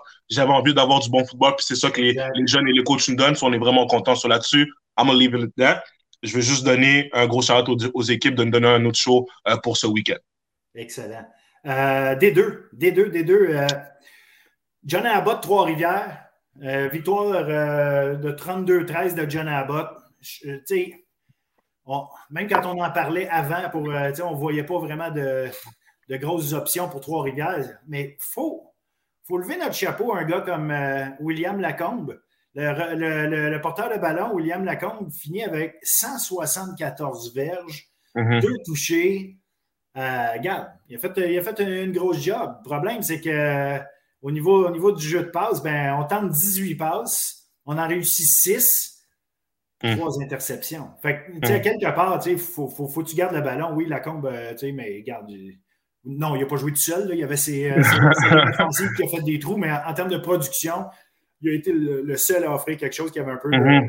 Valeur. Puis on, va donner le crédit à on va donner le crédit à John Abbott. John Abbott a fait sa job pour, euh, pour forcer, forcer Trois-Rivières dans des situations où est-ce que il devait essayer de lancer, il devait forcer des jeux, puis à un moment exact, il, arrive ce qui arrive, puis on, va donner à John Abbott ce qui, euh, ce qui leur revient. Une belle victoire pour eux. Euh. Exactement, belle victoire à eux. Puis, euh, next game. Yes, Quincy Gill en passant 128 verges pour, pour John Abbott. L'autre match que moi j'avais prédit une, surprise, mais qui n'est pas arrivée, Sherbrooke qui gagne 20-10 contre Edouard. Mais on a eu, on a eu un match serré. J'ai bien aimé ce match-là. C'était même 13-10. Il a fallu que Sherbrooke marque en deuxième demi pour mettre ça 20 à 10. Uh-huh. un, du bas pointage, mais un beau match de football. J'ai apprécié regarder ce match-là. Euh, ben, faut dire que de mon côté, je déteste pas les, matchs défensifs quand c'est bien fait. Quand c'est juste des jeux ratés parce qu'il est raté, ben ça c'est plate. Mais quand c'est euh, quand c'est bien joué défensivement, euh, c'est agréable aussi à regarder. Puis, ben, regarde, encore une fois, Sherbrooke a démontré que c'était une solide équipe défensive. On fait bien. E, e, exactement. Mais chapeau Edouard, mon petit. Tu sais, on l'avait dit aussi, on a dit que c'était pas un score qui allait être euh, un gros écart. On l'avait call et tout. Puis, tu sais, le 20-10, le score le dit. Puis, comme tu as dit, Sherbrooke a dû aller chercher un toucher en deuxième demi pour euh, avoir un petit écart, si je peux dire, confortable pour gagner la, game et tout. Mais c'est des games, une équipe comme Sherbrooke, comme je dit, je pense que, tu sais, c'est plus défensif, etc. et tout. Puis, Edouard, mon petit, euh, chapeau à eux aussi, se sont présentés. Euh, malgré la saison qu'ils ont eue avec les blessures, on le sait déjà et tout, sont présentés, ils nous ont donné quand même une, game sur chapeau, euh, chapeau à eux. Mais Sherbrooke, euh, comme on l'avait prédit, Sherbrooke, ben, pas prédit, mais que sur papier, Sherbrooke était l'équipe, la meilleure équipe, puis ils l'ont prouvé durant la game en, gagnant la game, puis on passe au prochain round. Exact, un match assez systématique. C'est pas beaucoup de verges nécessairement en, termes de production par les airs, mais 11 en 16, mm-hmm. fait que on fait notre travail pour l'interception, puis on ramasse à peu près 150, un petit peu plus que 150 verges euh, au sol. Donc, euh, bref, ils ont, fait, ils ont fait le travail, ils ont fait, ce qu'ils avaient à faire, puis euh, passent en, deuxième ronde. D'ailleurs, John Abbott et Sherbrooke vont jouer en contact, on en parle tantôt. Avant, il faut parler du match de Valleyfield-Saint-Hyacinthe où on n'avait aucune idée qui allait gagner. C'était une histoire de 25 sous dans les mais Valleyfield gagne 23 à 0 à Saint-Hyacinthe. Euh, je ne sais pas si la, mauvaise histoire qui s'est passée avec, euh, avec Valleyfield a fait que les gars ont décidé de se tenir plus ensemble, puis ils ont, pris ça comme un moment pour dire regarde, c'est us against the world à quelque part ou quelque chose comme ça. Puis euh, ils, sont allés chercher ce match-là. Mais regarde, grosse victoire. Nassim Regragui, 138 verges au sol. Simon Boudreau, carrière, qui, qui, est aussi un gars qui court. 5 en 10 seulement pour les, les passes. Il a tenté 10 passes seulement mais 8 courses, 85 verges. Donc, euh, regarde, du, bon travail du côté de Valleyfield, tout simplement. Puis en plus, euh, défensivement, mais trois interceptions qu'ils ont réussi à faire. Ouais, je sais pas ce qui s'est passé du côté de Saint-Hyacinthe, mais Valleyfield, je pense que le message était clair. la game, la dernière game de la saison qui avait terminé, je pense, 13-13 au halftime. Je pense que, puis avec tout le monde, justement, les prédictions de tout le monde le disaient aussi que ces deux équipes sont assez similaires au niveau du talent. Ça va être une game tight. Je pense que Saint-Hyacinthe sont venus, euh, euh Saint-Hyacinthe, désolé, Valleyfield, sont venus en mode envoyer un message que 23-0. Je pense que c'est clair, puis ça veut tout dire. C'est même pas un point en playoff.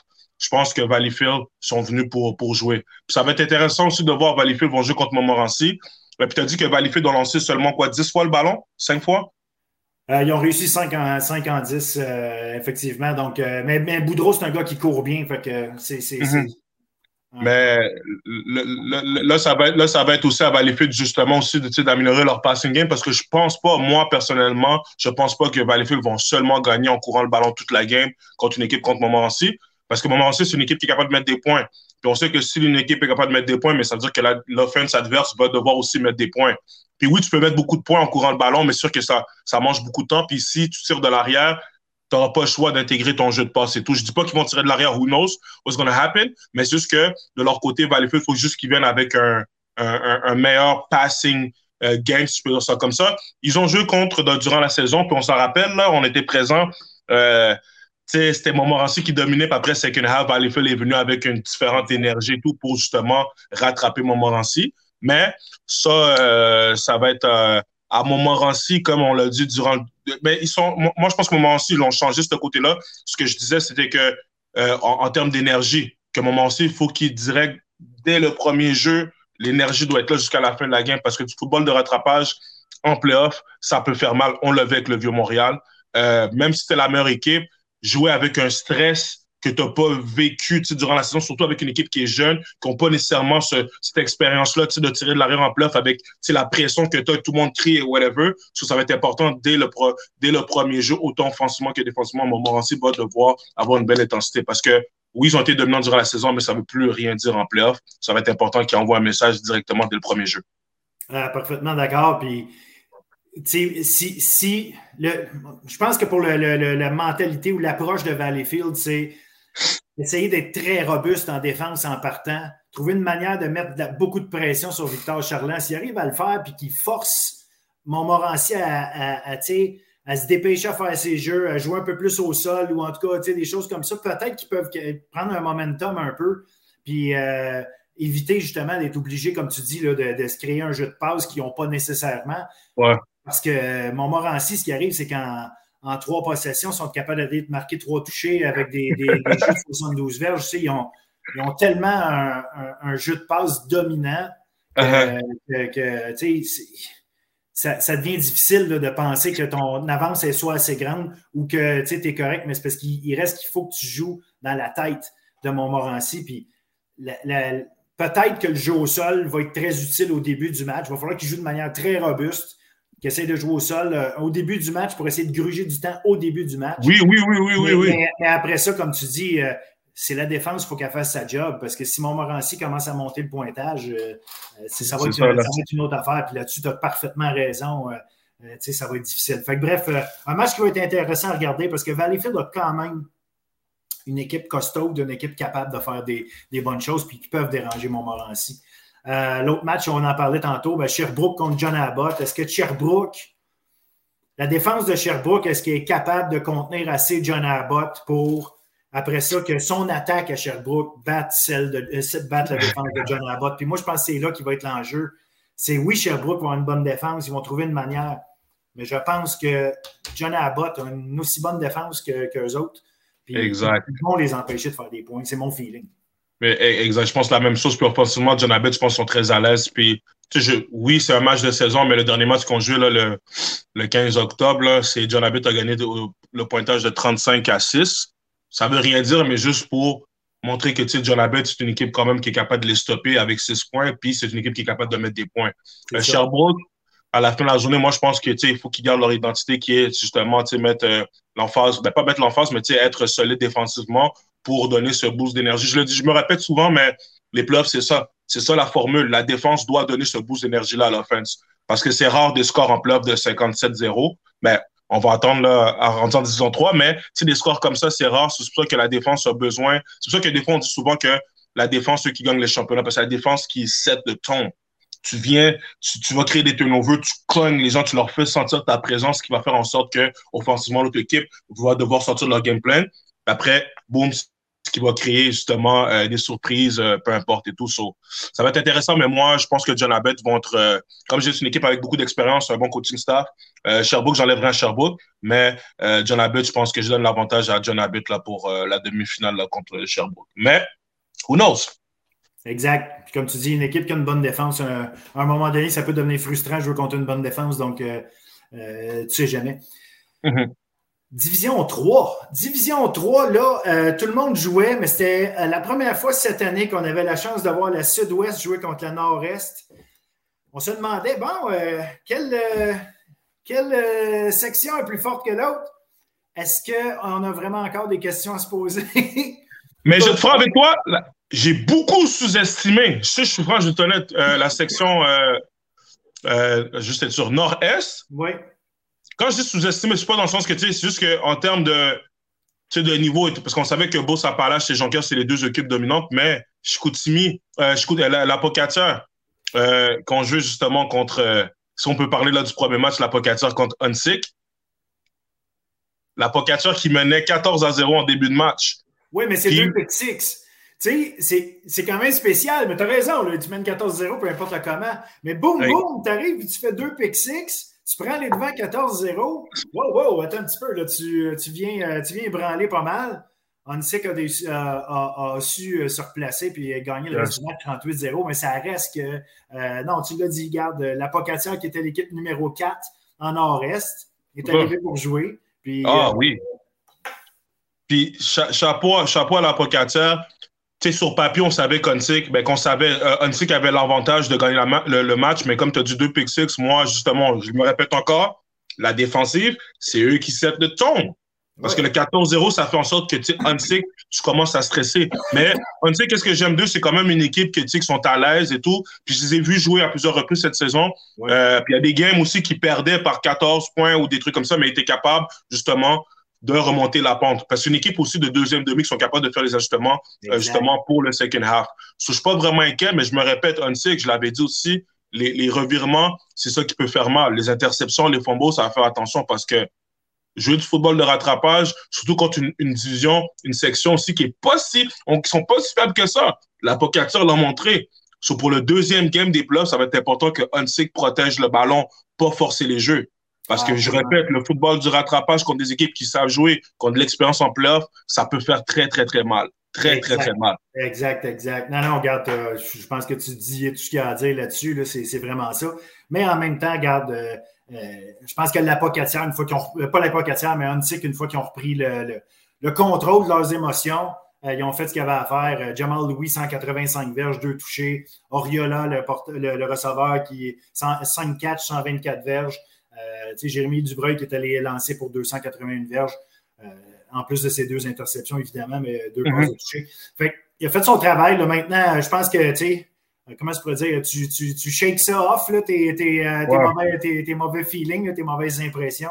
Là, OK, on était, on était en éliminatoire, c'est beau, là, on, est prêt à, on est prêt à jouer. Allons-y. Ils n'auront pas le choix parce que là, ils vont affronter Jonquière. Jonquière, Jonquière là, je pense que c'est le match qui démontre le plus la domination des, équipes fortes de la Nord-Est, à quel point sont, euh, sont fortes ces équipes-là. Jonquière bat 53 à 7 à Naudière qui, qui, avait gagné ses cinq derniers matchs euh, dans, dans, le Sud-Ouest.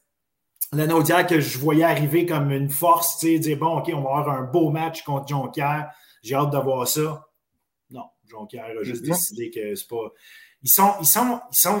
Comment je peux dire? Jonquière était trop gros, trop fort. Je voyais les plaqués des gars, là. Je dis, OK, on dirait. Je, à certains moments, j'avais l'impression qu'il y a certains gars, là, c'était des hommes, puis il y en a d'autres que c'était des enfants.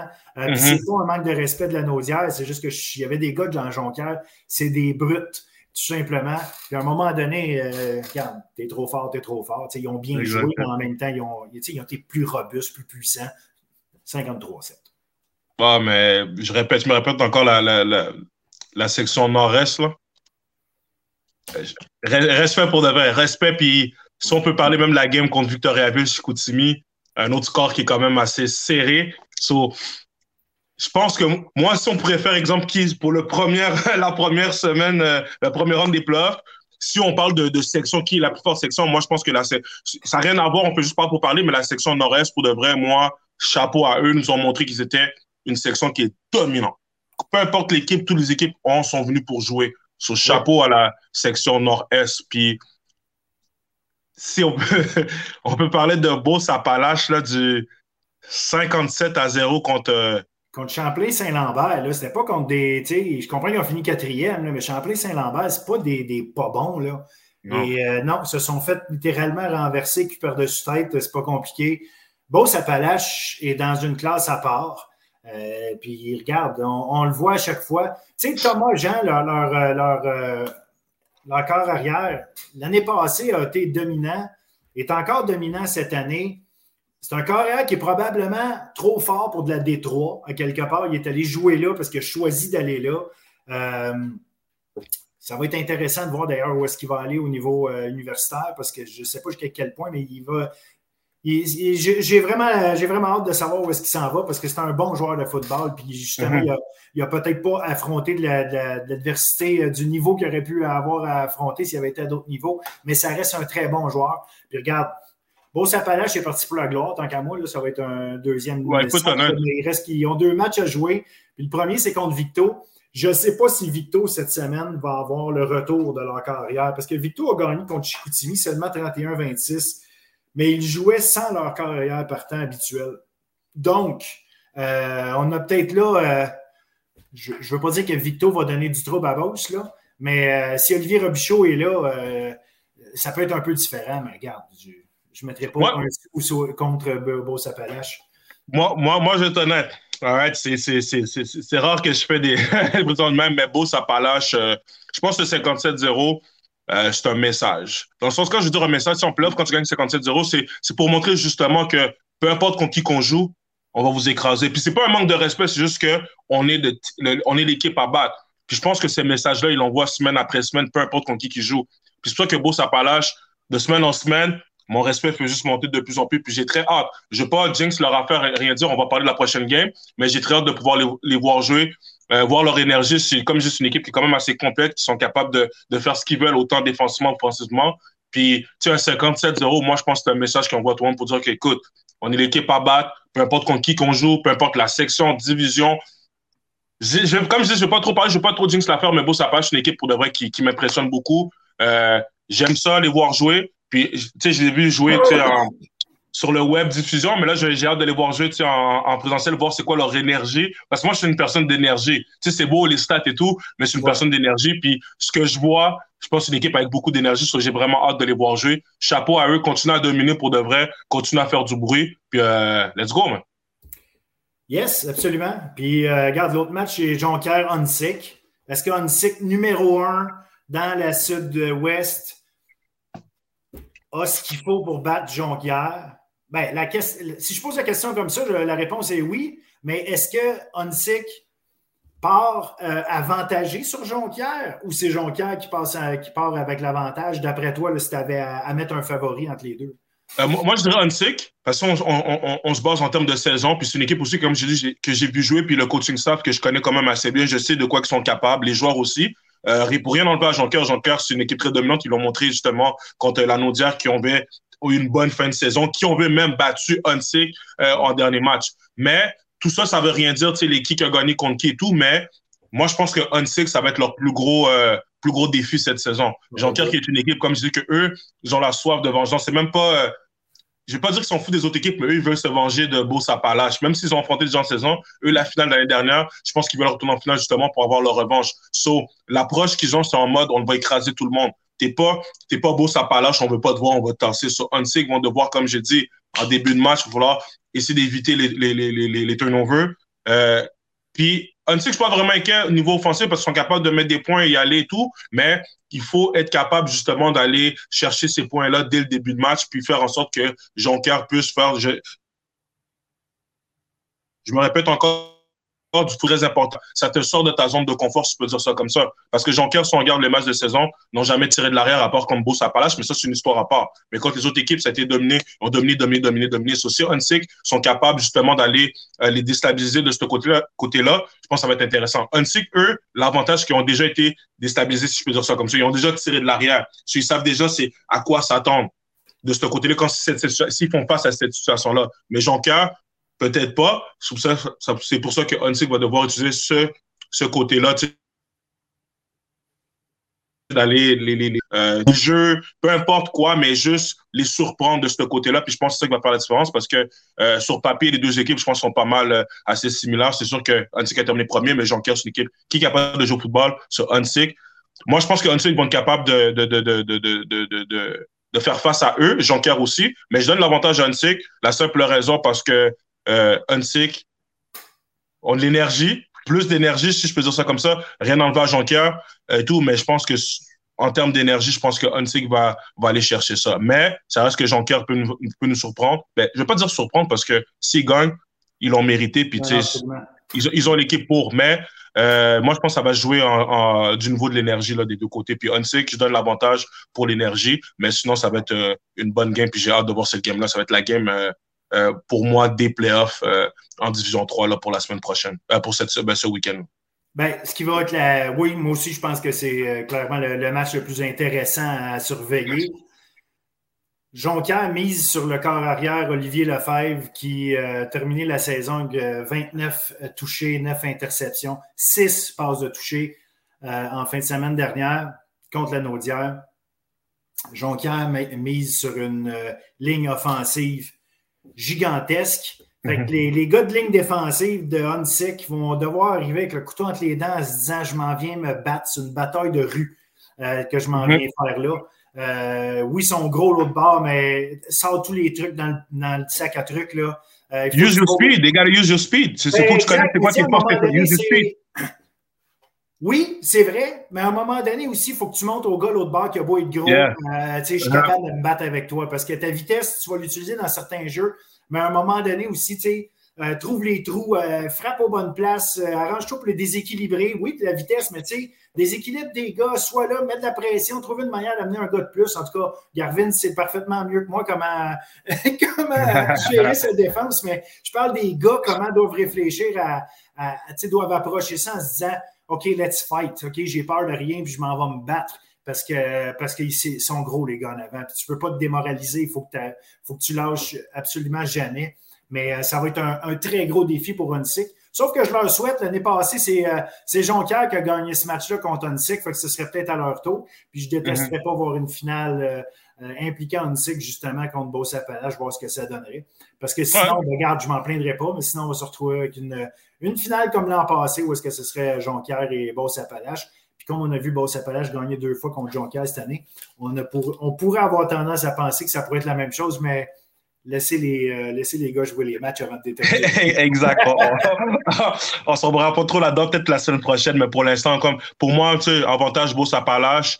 Euh, Jonker, Hunsick, je vais pas dire avantage parce que moi je pense que c'est quand même ça va être quand même serré comme game, mais euh, euh, si j'avais à choisir, je choisirais Hunsick comme je dis pour euh, question d'énergie ça va être à eux justement de nous prouver de quoi ils sont capables. Est-ce qu'ils vont être assez physiques pour faire face à Jonker?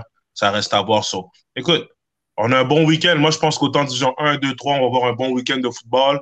Euh, chapeau, comme je dis, le premier round a été très. C'est sûr qu'il y a des games qui étaient plus faciles que d'autres, mais il y a des games que peu importe le score et tout, je pense en termes d'intensité, euh, les kids, les coachs nous ont donné un bon show en espérant avoir la même, euh, peut-être même mieux pour le, deuxième round. on, a vraiment hâte à ça. Puis, euh, petite parenthèse pour la, le match, dans le fond, qu'on va être présent, je, je, je pense que on va se diriger à Montmorency contre. Contre Valleyfield. Valleyfield, exactement. Montmorency contre Valleyfield. Euh, moi, je vais être là. Moi, je vais être là, c'est sûr. Euh, je vais être présent aussi. On, tous les deux, on va être présents. Ça va être intéressant parce que là, il y a le QB, le MVP, l'un des meilleurs euh, QB là, au niveau collégial cette année, toutes divisions confondues et tout. je pense que ça va être intéressant de le voir avec sa, sa dernière année en plus. Euh, en playoff demi-finale. ça va être c'est la raison pour laquelle euh, on se dirige voir Montmorency contre Valleyfield. Mais pour le reste des autres, des autres games, donnez-nous un show. On va quand même visionner le tout puis commenter sur les games et tout. So, let's go! Yes, yes, yes. Fait que ça sort samedi après-midi pour tout le monde, sauf un des matchs de D1, celui de Notre-Dame contre les Knoxville. C'est samedi soir à 19h. Regardez ça. Si vous ne pouvez pas vous rendre sur place, regardez ça sur rseq.direct. Vous avez les web diffusions. Maintenant, euh, let the games begin, puis on, va voir ça la semaine prochaine, ce que ça a donné, puis on en reparle encore. Fait que on, te retrouve, Chris, la semaine prochaine pour faire le tour de tout ça. Merci. Yes, sir, yes, sir. Bon week-end de football. Merci encore, Phil.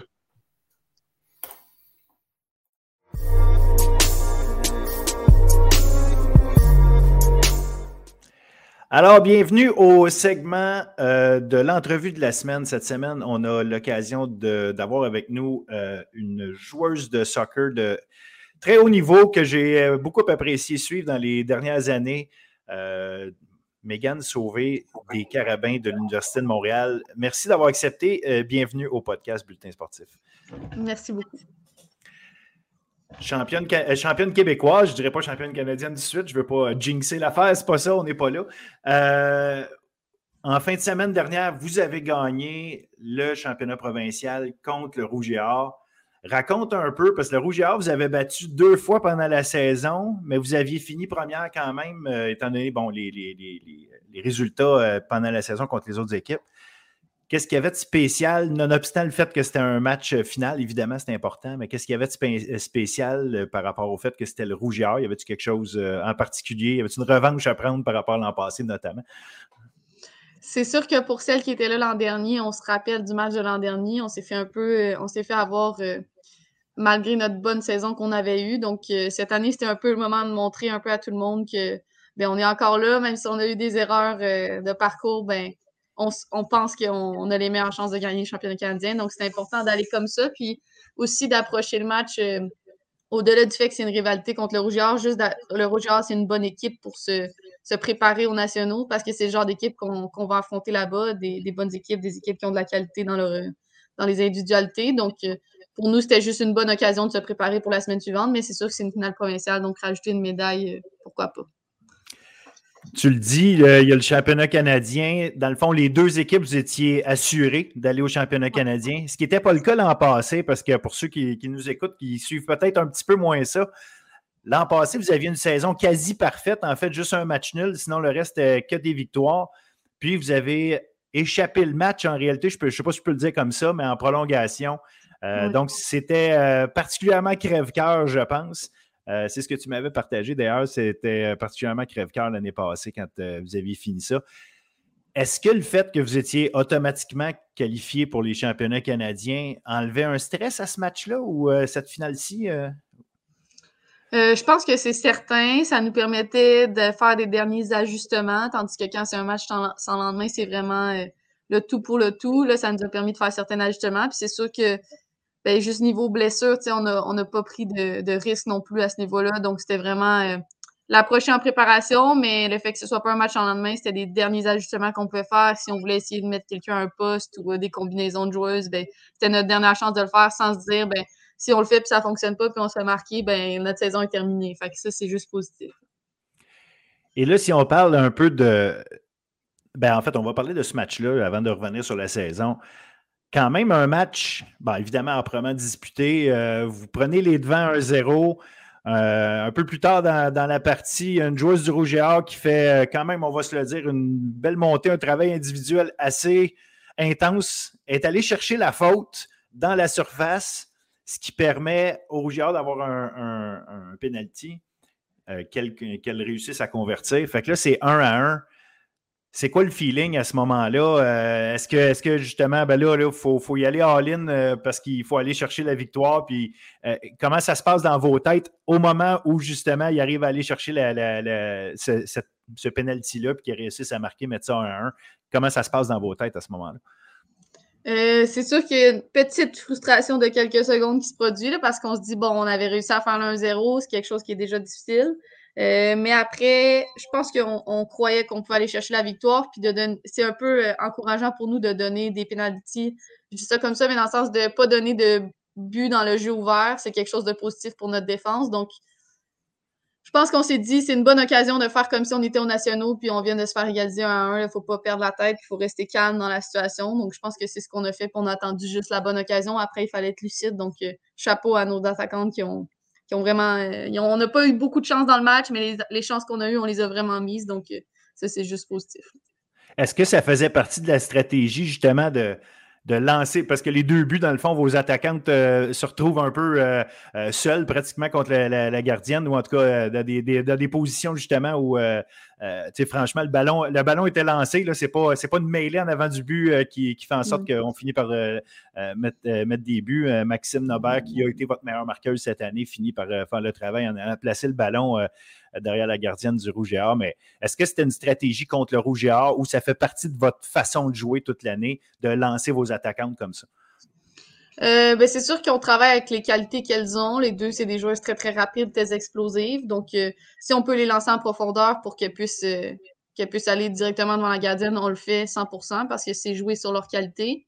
après, je pense qu'on aurait peut-être aimé avoir un, peu plus le ballon, un peu plus le contrôle de ce match-là. malheureusement, c'était pas le cas, puis ça arrive, mais je pense que l'important, c'est que dans les chances qu'on a, on est très, très, très, très clutch. Puis Maxime et ben, c'est deux joueuses que, je veux dire, dans les gros matchs, souvent, elles ont tendance à marquer les buts ou à nous, à nous permettre de passer au prochain stade. Je pense en 2019, en demi-finale, les deux se font la passe sur le but. Donc, vraiment, juste du positif à retenir. Puis, on est juste contente d'avoir la victoire. Si on revient sur la saison, euh, tu disais, bon, c'est une saison imparfaite. Euh, bon, oui, il y a eu deux défaites contre, contre le Or, mais ça reste des, résultats là, dans un sens où, euh, tu sais, cette imperfection-là, des fois, tu joues un super match, tu vas finir par perdre un zéro. Ce n'est pas, pas nécessairement parce que tu as été imparfaite dans le match ou que ça s'est mal passé. Qu'est-ce que tu vois comme justement des, imperfections de cette saison-là, puis comment vous avez progressé dans l'année pour justement en arriver idéalement à votre pic euh, à l'aube des championnats canadiens? Euh, je pense qu'au euh, début de la saison, on avait quelques difficultés. Plus dans. On, défend toujours bien, on n'accorde pas beaucoup de buts, on a accordé très, très peu de buts. Je pense qu'on est deuxième au Canada a avoir accordé des buts dans le jeu ouvert. Mais offensivement, au début de la saison, on avait un peu de la difficulté à se comprendre. Au niveau de la cohésion, c'était un peu plus difficile. On marquait moins de buts. On a tendance à commencer nos saisons avec des gros, gros résultats. Puis là, c'était des petits 1-0, des 2-0. Je pense que ça a été la plus grosse imperfection à travailler. Puis une fois qu'on a trouvé une façon de que toutes les joueuses euh, qui ont des individualités un peu créatives puissent mettre à profit leur créativité, ben c'est là qu'on a commencé à marquer un peu plus de buts, d'enchaîner, puis d'arriver avec des victoires un peu plus convaincantes. Puis à partir de là, ben, quand tu mets la défense et l'offensive ensemble, ben, ça nous a vraiment permis juste d'atteindre le prochain niveau au niveau de notre équipe. Puis toi, personnellement, euh, bon, tu finis la saison pour la cinquième fois. Euh, en fait, la quatrième la cinquième. Bref, tu as toujours été sur la première équipe d'étoiles de, ce que je me souviens. Et là, joueuse par excellence, Comment tu vois ça? Parce que c'est ta dernière saison, tu finis dans le fond ta carrière universitaire euh, au championnat canadien comme ça, évidemment euh, par équipe, mais individuellement, d'avoir le titre de joueuse par excellence finir ta carrière, qu'est-ce que ça représente pour toi? Euh, comment tu as vu ta saison? Est-ce que c'était est-ce que c'est un objectif que tu avais, un? Puis est-ce que c'est comment tu le perçois, ce, ce titre-là? c'était pas vraiment un objectif que j'avais, juste par le fait que ben, je pense qu'on a beaucoup, beaucoup de talent dans la ligue, de, bonnes individualités. Donc, c'était pas particulièrement un objectif. C'est sûr que c'est une reconnaissance que j'apprécie parce que je pense que ça, ça témoigne de l'éthique de travail que j'ai eue pendant les années que j'ai été euh, à l'université. Euh, mais c'est sûr que pour moi, je le vois vraiment d'un point de vue collectif. Là. Pour moi, euh, qu'on ait neuf All-Stars puis qu'on on perde à la fin, je trouve ça crève-cœur. Puis à la fin, ça, devient moins intéressant, les distinctions. Donc, c'est vraiment plus euh, qu'est-ce qu'on va obtenir au niveau collectif qui va déterminer, ben, peut-être que là, je vais plus en profiter, je vais plus euh, l'apprécier, mais pour l'instant, j'en parle pas, puis c'est pas quelque chose euh, qui est important, c'est vraiment le, résultat collectif qui prime. Ben, je vais te féliciter quand même pour ce titre-là, même si c'est pas ce que, tu, ce que tu recherches en priorité. Et là, parlant de ce que tu vas rechercher en priorité, on est euh, à quelques jours du début du championnat canadien qui va se dérouler à Laval. Donc, cette année, les gens qui sont euh, fans de soccer vont pouvoir aller vous voir jouer. Euh, ça se passe au Québec, le championnat canadien du soccer de très haut niveau. Mais quand même, au moment d'enregistrer, on est mardi quand on enregistre cette, cette entrevue-là vous vous préparez aujourd'hui à partir à Québec. Même si vous êtes à Montréal, c'est quoi l'intérêt de partir euh, quelques jours comme ça euh, d'avance? Est-ce que, euh, que vous n'auriez pas pu rester à Montréal pour ça? Pourquoi vous le faites comme ça? on a toujours un moment pour aller avoir un entraînement sur le terrain où on va jouer quand on est aux nationaux. Donc là, notre entraînement, c'est demain. Donc c'est sûr qu'on voulait arriver aujourd'hui pour. L'entraînement officiel, c'est demain, mais on voulait arriver aujourd'hui pour se mettre en place, pour s'installer à l'hôtel, puis prendre le temps de prendre nos aises un petit peu pour que demain, ben, c'est l'entraînement. Puis la journée de l'entraînement, il y a toujours le banquet aussi. Donc, c'est ça s'enchaîne un petit peu les événements. Donc, étant donné que tu n'as pas beaucoup de temps, de temps mort, je pense que c'était bien qu'on parte aujourd'hui. Puis, étant donné que c'est à Québec, ben, toutes les équipes de l'Ouest arrivaient aujourd'hui. Donc, ça fait un peu une arrivée officielle de toutes les équipes. Euh. je pense que pour les filles, juste de, je veux pas dire lâcher l'école, mais de de quitter un peu euh, le travail, l'école, tout ce qu'ils ont ici, ben, ça va leur permettre de partir avec la tête libre et d'avoir une journée pour vraiment reset puis partir sur le mindset championnat canadien. Et là, bon, championnat canadien, euh, évidemment, c'est comme un nouveau tournoi, ça commence, mais avec juste des matchs sans lendemain, c'est pas comme s'il y avait un round robin ou quoi que ce soit, il n'y a pas de classement, c'est vous commencez, chaque match est un match sans lendemain ou presque, évidemment, parce qu'il y a des matchs de classement après, là, mais la réalité, c'est que pour gagner le championnat canadien, il faut simplement gagner chacun de ces matchs.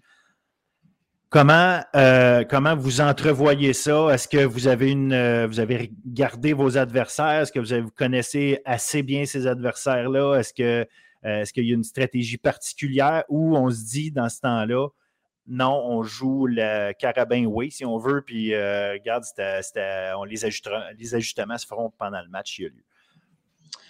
C'est sûr que ben, je pense que le staff, eux, regardent un peu plus les adversaires. Puis ils vont nous transmettre les inputs qu'eux, ils sentent qui sont pertinents pour nous. Euh, dans le sens si sur certaines phases arrêtées, ben, ils font des set plays un peu spéciaux ou des trucs comme ça. Évidemment, on va avoir l'information.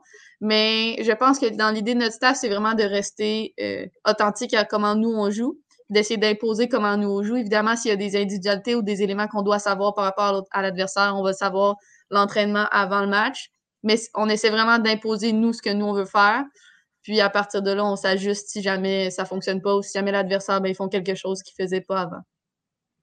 Une joueuse d'expérience comme toi, euh, qui a un rôle de leader dans une équipe comme les Carabins, qui est quand même une équipe qui est toujours en haut de classement, tu as participé à des championnats canadiens. Euh, qu'est-ce que tu qu'est-ce que tu veux amener à tes coéquipières? Est-ce qu'il y a un, speech à faire avant que ça commence? Est-ce qu'il y a une, attitude que tu veux t'assurer que les tes coéquipières aient, euh, surtout celles qui n'ont jamais vécu ça? Euh, comment, comment toi t'approches ça mentalement justement avant d'embarquer sur le terrain?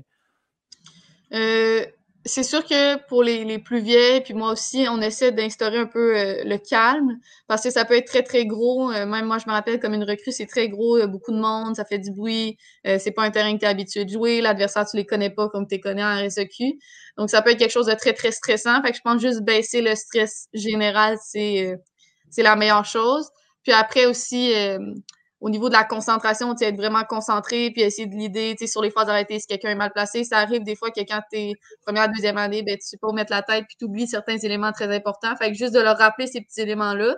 Mais on a quand même une équipe que malgré qu'on est jeune, on a des joueuses qui ont eu quand même une grosse expérience. Si on prend notre recrue Léonie, ben, est allée à une Coupe du Monde. Je veux dire, elle a vécu quand même des, éléments qui sont grands. Euh, on a des recrues qui ont gagné l'année passée avec Vanier, donc euh, les championnats nationaux. Donc, ils ont quand même vécu leur expérience. Fait qu'on les laisse en même temps un petit peu euh, aborder ça à leur façon, euh, les vétérans. Toi, tu t'en vas là avec l'idée qu'évidemment, tu veux finir cette carrière-là avec un championnat canadien si possible. Un championnat provincial, c'est sympathique, mais c'est le championnat canadien qui, fait foi de tout, j'imagine. Je ne sais pas à quel point, là, mais euh, est-ce qu'il y a moyen de donner plus encore que ce que tu donnes à chaque fois? Je sais que tu es une joueuse qui, prend ta place, tu n'es pas, pas, pas en attente. Là, on regarde des matchs des Carabins, euh, Megan Sauvé, on entend son nom, on te voit jouer, euh, on te voit le ballon au pied. Fait à quel point euh, tu, tu, tu, veux être présente, tu veux en donner encore plus ou tu peux en donner encore plus? Ou est-ce que c'est dangereux justement de vouloir trop en faire dans ces moments-là? J'en ai parlé justement, c'est ironique qu'on a dit ça, mais j'en ai parlé un peu avec Kevin il y a quelques semaines parce que ce que je lui disais, c'est que j'étais déçue de, malgré le fait que j'ai gagné, je vais ça, j'étais déçue de ma dernière saison dans le sens où il y a des moments où euh, je trouve que je n'ai pas été assez lucide devant le filet ou des, des éléments que je réussissais peut-être par le passé. Puis ce qu'il m'a répondu, c'est probablement que je sais trop. C'est ma dernière saison, je veux trop en faire, je veux trop que ce soit parfait. Puis des fois, quand tu penses trop à ça, ben, au contraire, tu te mets à, contre-performer parce que tu n'es pas, pas lucide, tu penses au résultat. C'est quelque chose aussi comme équipe, on, réfléchit beaucoup à bon, on gagne pas 4-0, donc c'est pas bon, mais ce qu'il nous a expliqué, c'est qu'il faut réfléchir à comment on joue au lieu de réfléchir à ce que le résultat va être. Puis individuellement, c'est un peu la même chose. Quand je réfléchis trop, puis j'essaie trop de trop en faire, ben ça ça fait pas des bons résultats. Fait que je pense que j'approche vraiment le championnat canadien là comme si j'étais une première année puis j'avais rien à, à prouver. Là. Je suis juste là pour donner le meilleur de moi-même, puis d'attitude, après, je pense que la performance va suivre. Donc, il reste juste à. Euh, ben en fait, je, vais te poser une autre question sur le championnat canadien avant qu'on passe à autre chose. Euh, le fait que c'est ça se passe au stade TELUS, c'est quand même, tu parlais tantôt, ben, c'est pas notre terrain, mais ça reste un terrain que toi et tes coéquipières, vous connaissez.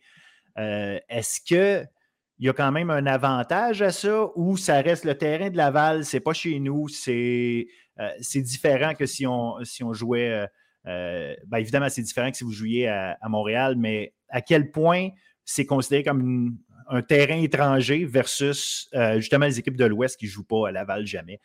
comment tu vois ça, le fait d'être semi chez vous, dans le fond? Euh, je pense qu'il y, a un petit positif, dans le sens que on a déjà joué sur ce terrain-là, on sait un peu il y a l'air de quoi, on sait les, on a déjà été dans les vestiaires, on a un petit sentiment de familiarité, même si c'est un peu euh, pas notre domicile. Puis je pense que c'est un avantage par rapport à toutes les équipes qui ont jamais même été au PEP soit à Québec. Donc euh, non, je pense que c'est un petit avantage, mais en même temps, euh, ce terrain-là est très différent en dimension, etc., etc. Donc, il y a quand même des points qui sont pas pareils comme si on était à la maison. Ben, je vais, euh, il me reste juste à, dans le fond, sur cet aspect-là, vous souhaitez la meilleure des chances. On va suivre ça avec grand intérêt. Puis euh, je te souhaite sincèrement d'avoir un, titre canadien comme ça pour un autre, en fait, parce qu'en 2017, tu l'avais gagné avec, avec ton mm-hmm. équipe quand tu étais recru. Donc, je vais vous souhaiter ça. Pour la suite, par contre, parce que c'est ta dernière année, je suis curieux de savoir, euh, Megan Sauvé, la joueuse de soccer, qu'est-ce qui se passe avec toi après, euh, cette saison-ci? Un, est-ce que tu joues au soccer intérieur avec les Carabins? Puis après ça, est-ce, euh, est-ce que le soccer, ça continue pour toi? Puis dans quelle direction ça, quelle direction ça prend s'il y a lieu? Euh, habituellement, dans les carabins, les, personnes qui sont finissantes, elles font pas la saison d'hiver. Donc, ça se termine euh, sur la saison d'automne pour laisser la chance aux filles qui ont soit moins eu de temps de jeu ou qui sont recrues de juste euh, avoir davantage de temps de jeu. Évidemment, je vais être disponible. si Kevin m'appelle puis me demande d'aller jouer un match, je vais jamais dire non. Mais pour la suite des choses, je vais, je vais retourner jouer en club pour l'été prochain, encore avec Blainville. Puis après, j'espère pouvoir aller jouer pro outre-mer, probablement en Europe. Je ne sais pas encore où. Euh, j'ai discuté avec certaines agences d'ici pour voir euh, ce qui était possible. C'est sûr que c'est vraiment quelque chose que j'aimerais faire. Puis j'aimerais aussi, euh, tu sais, un de mes objectifs, c'est aussi de montrer aux gens que dans le réseau U-Sport, il y a vraiment du talent. C'est du talent qui est capable d'aller jouer professionnel, c'est du talent qui est capable d'atteindre l'équipe nationale. Donc, c'est quelque chose qui est important pour moi de faire le maximum avec ce que je peux faire. Puis après, on verra où ça m'amène. Mais s'il y a une opportunité qui se présente, c'est sûr que je vais la prendre. Est-ce que la, Ligue féminine aux États-Unis euh, est quelque chose de possible et d'intéressant pour toi ou vraiment tes yeux sont vers l'Europe? Euh, c'est sûr que la Ligue aux États-Unis est intéressante de plein de points de vue, mais euh, c'est une ligue qui est, qui est basée sur un draft, qui est basé sur la NCAA. Donc, c'est mm-hmm. très difficile de l'entrer. Si tu veux entrer dans la NWSL, il faut que tu te présentes à des open tryouts. Puis c'est vraiment, c'est beaucoup de monde. C'est pas comme si tu étais invité à un camp d'entraînement. Il y a une joueuse à date des GGs l'année dernière qui a été invitée euh, à un camp, puis c'est tout que j'ai jamais euh, connu euh, dans le réseau U-Sport. Que c'est quelque chose qui est plus difficile. Après, encore une fois, s'il y a une opportunité qui se présente, je vais la prendre, mais pour l'instant, le plus ouvert, je pense que c'est l'Europe qui est plus ouvert à toutes les joueuses canadiennes, peu importe qui viennent de la NCA ou du réseau U-Sport. Puis quand tu regardes l'Europe, c'est-tu toute l'Europe ou il y a des, des, des, ouvertures plus faciles dans certains pays que d'autres? Ou... Euh, ben c'est sûr, les pays scandinaves, c'est des pays qui offrent des bonnes conditions de vie en général, puis qui sont assez ouverts aussi. Puis la France, ça m'intéresse. Euh, après, c'est sûr qu'en ce moment, le Portugal, l'Espagne, ils, grandissent comme ligue, donc à voir euh, ce qu'il y a à offrir de ce côté-là aussi. Puis la France aussi, il n'y a pas de barrière langagière, donc c'est quelque chose qui est un peu plus simple. Mais c'est à suivre en fonction aussi de quelles équipes sont intéressées. Puis, tu parles de conditions euh, à quel point, euh, justement, une joueuse pro qui, sort du, Canada comme ça, qui s'en va jouer en Europe, euh, justement, est-ce que les conditions sont assez bonnes pour dire je ne fais que ça jouer au soccer ou tu es prise pour faire autre chose ou en tout cas quand la saison est finie, travailler un peu ou les, les, salaires et les conditions sont assez intéressantes pour vraiment être 100% en soccer? Euh, j'ai eu des discussions avec quelques joueurs qui sortaient du réseau U-Sport ou que je connais qui ont été euh, joués professionnels. C'est sûr que quand tu sors du réseau U-Sport, tu es moins connu un petit peu. Donc, euh, pas tu pars au bas de la chaîne, mais tu peux vivre du foot, mais tu vas pas vivre d'une façon très, très luxueuse. Tu vas un peu. tu vas être serré puis tu vas pas nécessairement faire beaucoup d'argent. Après, je pense que c'est possible, par contre, de, de juste vivre de foot. Euh, si jamais je vais, pro, c'est sûr que je vais essayer de peut-être trouver un petit travail juste pour essayer de m'acclimater aussi à, la vie là-bas une fois que si jamais je sais pas ma langue première, ben, que j'apprenne ma langue aussi. Mais je pense pas que tu deviens très, très, euh, avec beaucoup d'argent, très, très fortuné, mais je pense que c'est possible de vivre du foot. Oui, c'est ça, parce que comme tu dis, euh, être fortuné, c'est une chose, en vivre, c'est une autre, là, puis c'était plus dans ce sens-là. Comment tu ben, je ne sais pas si tu peux l'expliquer ou euh, comment tu vois le fait que le Canada est si fort au niveau du soccer féminin, c'est la scène internationale, mais qu'on n'a pas de ligue intéressante, professionnelle pour, pour les femmes, alors que tranquillement, ben là, il y a une ligue canadienne, la CPL pour les hommes. Est-ce que qu'est-ce qui se passe avec ça? Parce que je sais qu'on entend beaucoup parler au hockey, ça c'est une chose, mais au soccer, c'est quand même quelque chose, c'est un sport que tous les pays pratiquent. Le Canada est extrêmement fort au niveau mondial, mais on dirait qu'il n'y a pas d'assises euh, euh, très solides. Ben, bref, la preuve, c'est que c'est ça, il n'y a pas de ligue euh, vraiment professionnelle, dire bon, ben, les joueuses canadiennes peuvent jouer au Canada puis espérer gagner un peu de sous à faire ça. Comment tu expliques ça? Est-ce qu'il y a, puis est-ce qu'il y a des choses que tu sais ou en tout cas tu penses qui se fait pour essayer d'amener ça? Je pense qu'il y a un que les, organisations ont un intérêt d'avoir une ligue pro, mais je pense que ça prend aussi euh, un public qui est intéressé envers le soccer.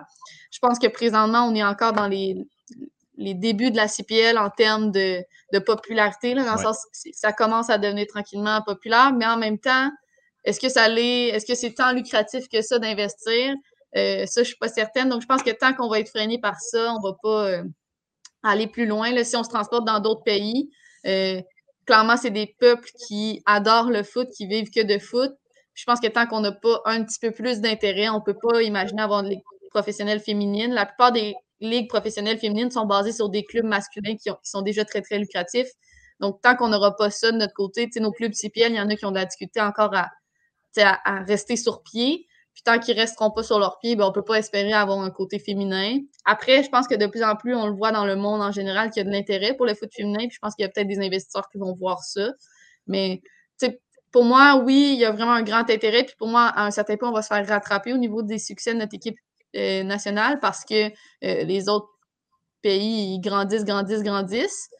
Par contre, je pense que tout se rapporte un petit peu à l'argent, même si ça reste du sport. Puis malheureusement, ben, c'est ça qui nous manque. Je pense pas que c'est l'intérêt qui manque du point de vue des, organisations. Je pense que c'est d'un point de vue monétaire que ça ne fonctionne pas.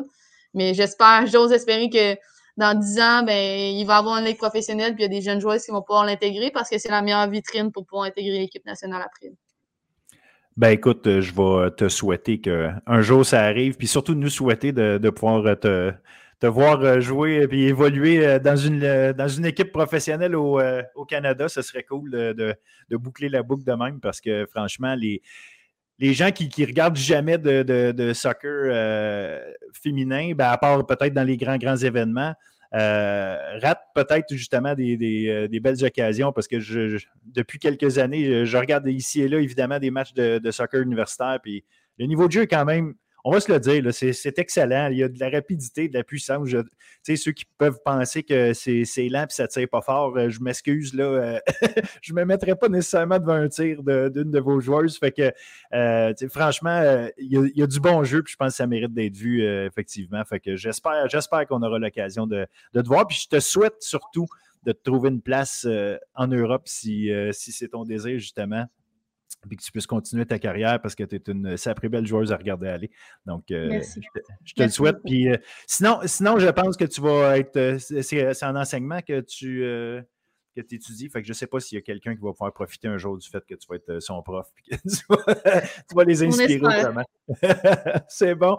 Megan Sauvé, un gros merci d'avoir participé au podcast Bulletin Sportif. C'est vraiment apprécié. Encore une fois, bonne chance au championnat canadien. On va suivre ça avec attention. Puis euh, on, va, on va souhaiter euh, une victoire. Euh, on va vous souhaiter une victoire, puis particulièrement pour clore ta, magnifique carrière au Québec avec un, un titre comme ça. Merci beaucoup, c'est très gentil. À bientôt. À bientôt, bye bye. Et c'est ce qui met un terme à cette autre édition du podcast Bulletin sportif. Merci d'avoir été là. Je vous laisse évidemment en vous euh, mentionnant mes suggestions d'événements à surveiller on vient de parler avec Megan Sauvé du championnat canadien universitaire de soccer. Euh, d'ailleurs, allez lire, allez lire sur euh, bulletinsportif.ca l'article que j'ai écrit pour euh, mettre la table sur les matchs qui, qui, sont à venir. D'ailleurs, ça commence dès jeudi matin. Donc, championnat canadien universitaire de, euh, de, basket, excusez-moi, de soccer, euh, ça se passe à Québec, donc euh, sur les terrains de l'Université Laval du côté féminin. Le championnat canadien du côté masculin, qui inclut les Carabins et l'UQTR, ça se passe du côté de Kamloops. Au niveau collégial, c'est également les championnats canadiens. Euh, donc, euh, chez les femmes, ça se passe aussi au Québec, ça se passe à Saint-Lambert. Donc, euh, Champlain-Saint-Lambert, les Cavaliers et les Aigles d'Unsick qui seront les représentantes du RSEQ. Tandis que chez les hommes, c'est Montmorency qui a gagné le championnat provincial, donc qui représente le RSEQ. Cette fois, c'est du côté de Vancouver. Championnat canadien, c'est pas seulement au soccer, c'est également au cross-country. Euh, ça se passe du côté de Halifax en fin de semaine. Rouge et or, chez les femmes, chez les hommes, non seulement champions provinciaux en titre, mais champions canadiens en titre. Ils ont gagné euh, l'année passée. Champ du signe universitaire pour notamment la grande Jessie Lacourse, qui a évidemment ben, gagné le titre provincial individuel un peu plus tôt cette euh, cet automne. Donc, on va lui souhaiter d'en remporter un autre au niveau canadien en fin de semaine et surtout, euh, idéalement, d'aider les siennes à remporter et à défendre leur titre canadien. Évidemment, évidemment, qu'est-ce qu'on a à surveiller en fin de semaine? Ben, on en a parlé, les demi-finales au niveau collégial et euh, du football et la fameuse Coupe Dunsmore entre les Carabins et le Rouge et Or sur le terrain du Rouge et samedi. Ce sera évidemment le grand classique annuel entre ces deux équipes-là. Même si certains aiment dire que c'est plate que ce soit toujours les deux mêmes équipes, on va être au rendez-vous et évidemment, on va surveiller ça attentivement. Euh, ne vous laissez pas berner par le dernier pointage entre ces deux équipes-là. Je pense qu'on aura droit à un match très serré. Pour le reste, allez sur le site du RSEQ, allez euh, fouiller pour voir euh, où, où se déroulent les diverses euh, activités, où se déroulent les matchs, les confrontations que vous voulez voir dans les sports qui vous intéressent. Et puis, il y en a pour tous les goûts et surtout, il y en a partout. Alors, je vous souhaite une excellente semaine, tout le monde. N'hésitez pas partagez, abonnez-vous euh, sur notre chaîne YouTube, partagez notre contenu. Euh, c'est disponible un peu partout et surtout, euh, allez vous abonner sur nos différentes plateformes, que ce soit Facebook, Instagram, TikTok, YouTube, Twitter. On, est, on essaie d'être un peu partout. On veut s'assurer de partager le maximum de, de ce qui se passe au niveau du sport étudiant au Québec. Merci d'être là et merci à Gagner Sport. Si jamais vous avez besoin d'équipement, n'hésitez pas, euh, c'est de leur côté que ça se passe. Vous avez leur site web, gagnesport.com, qui est juste ici, avec un numéro de téléphone, 855-588-0377. Merci Gagnesport et merci encore une fois à vous. Bonne semaine.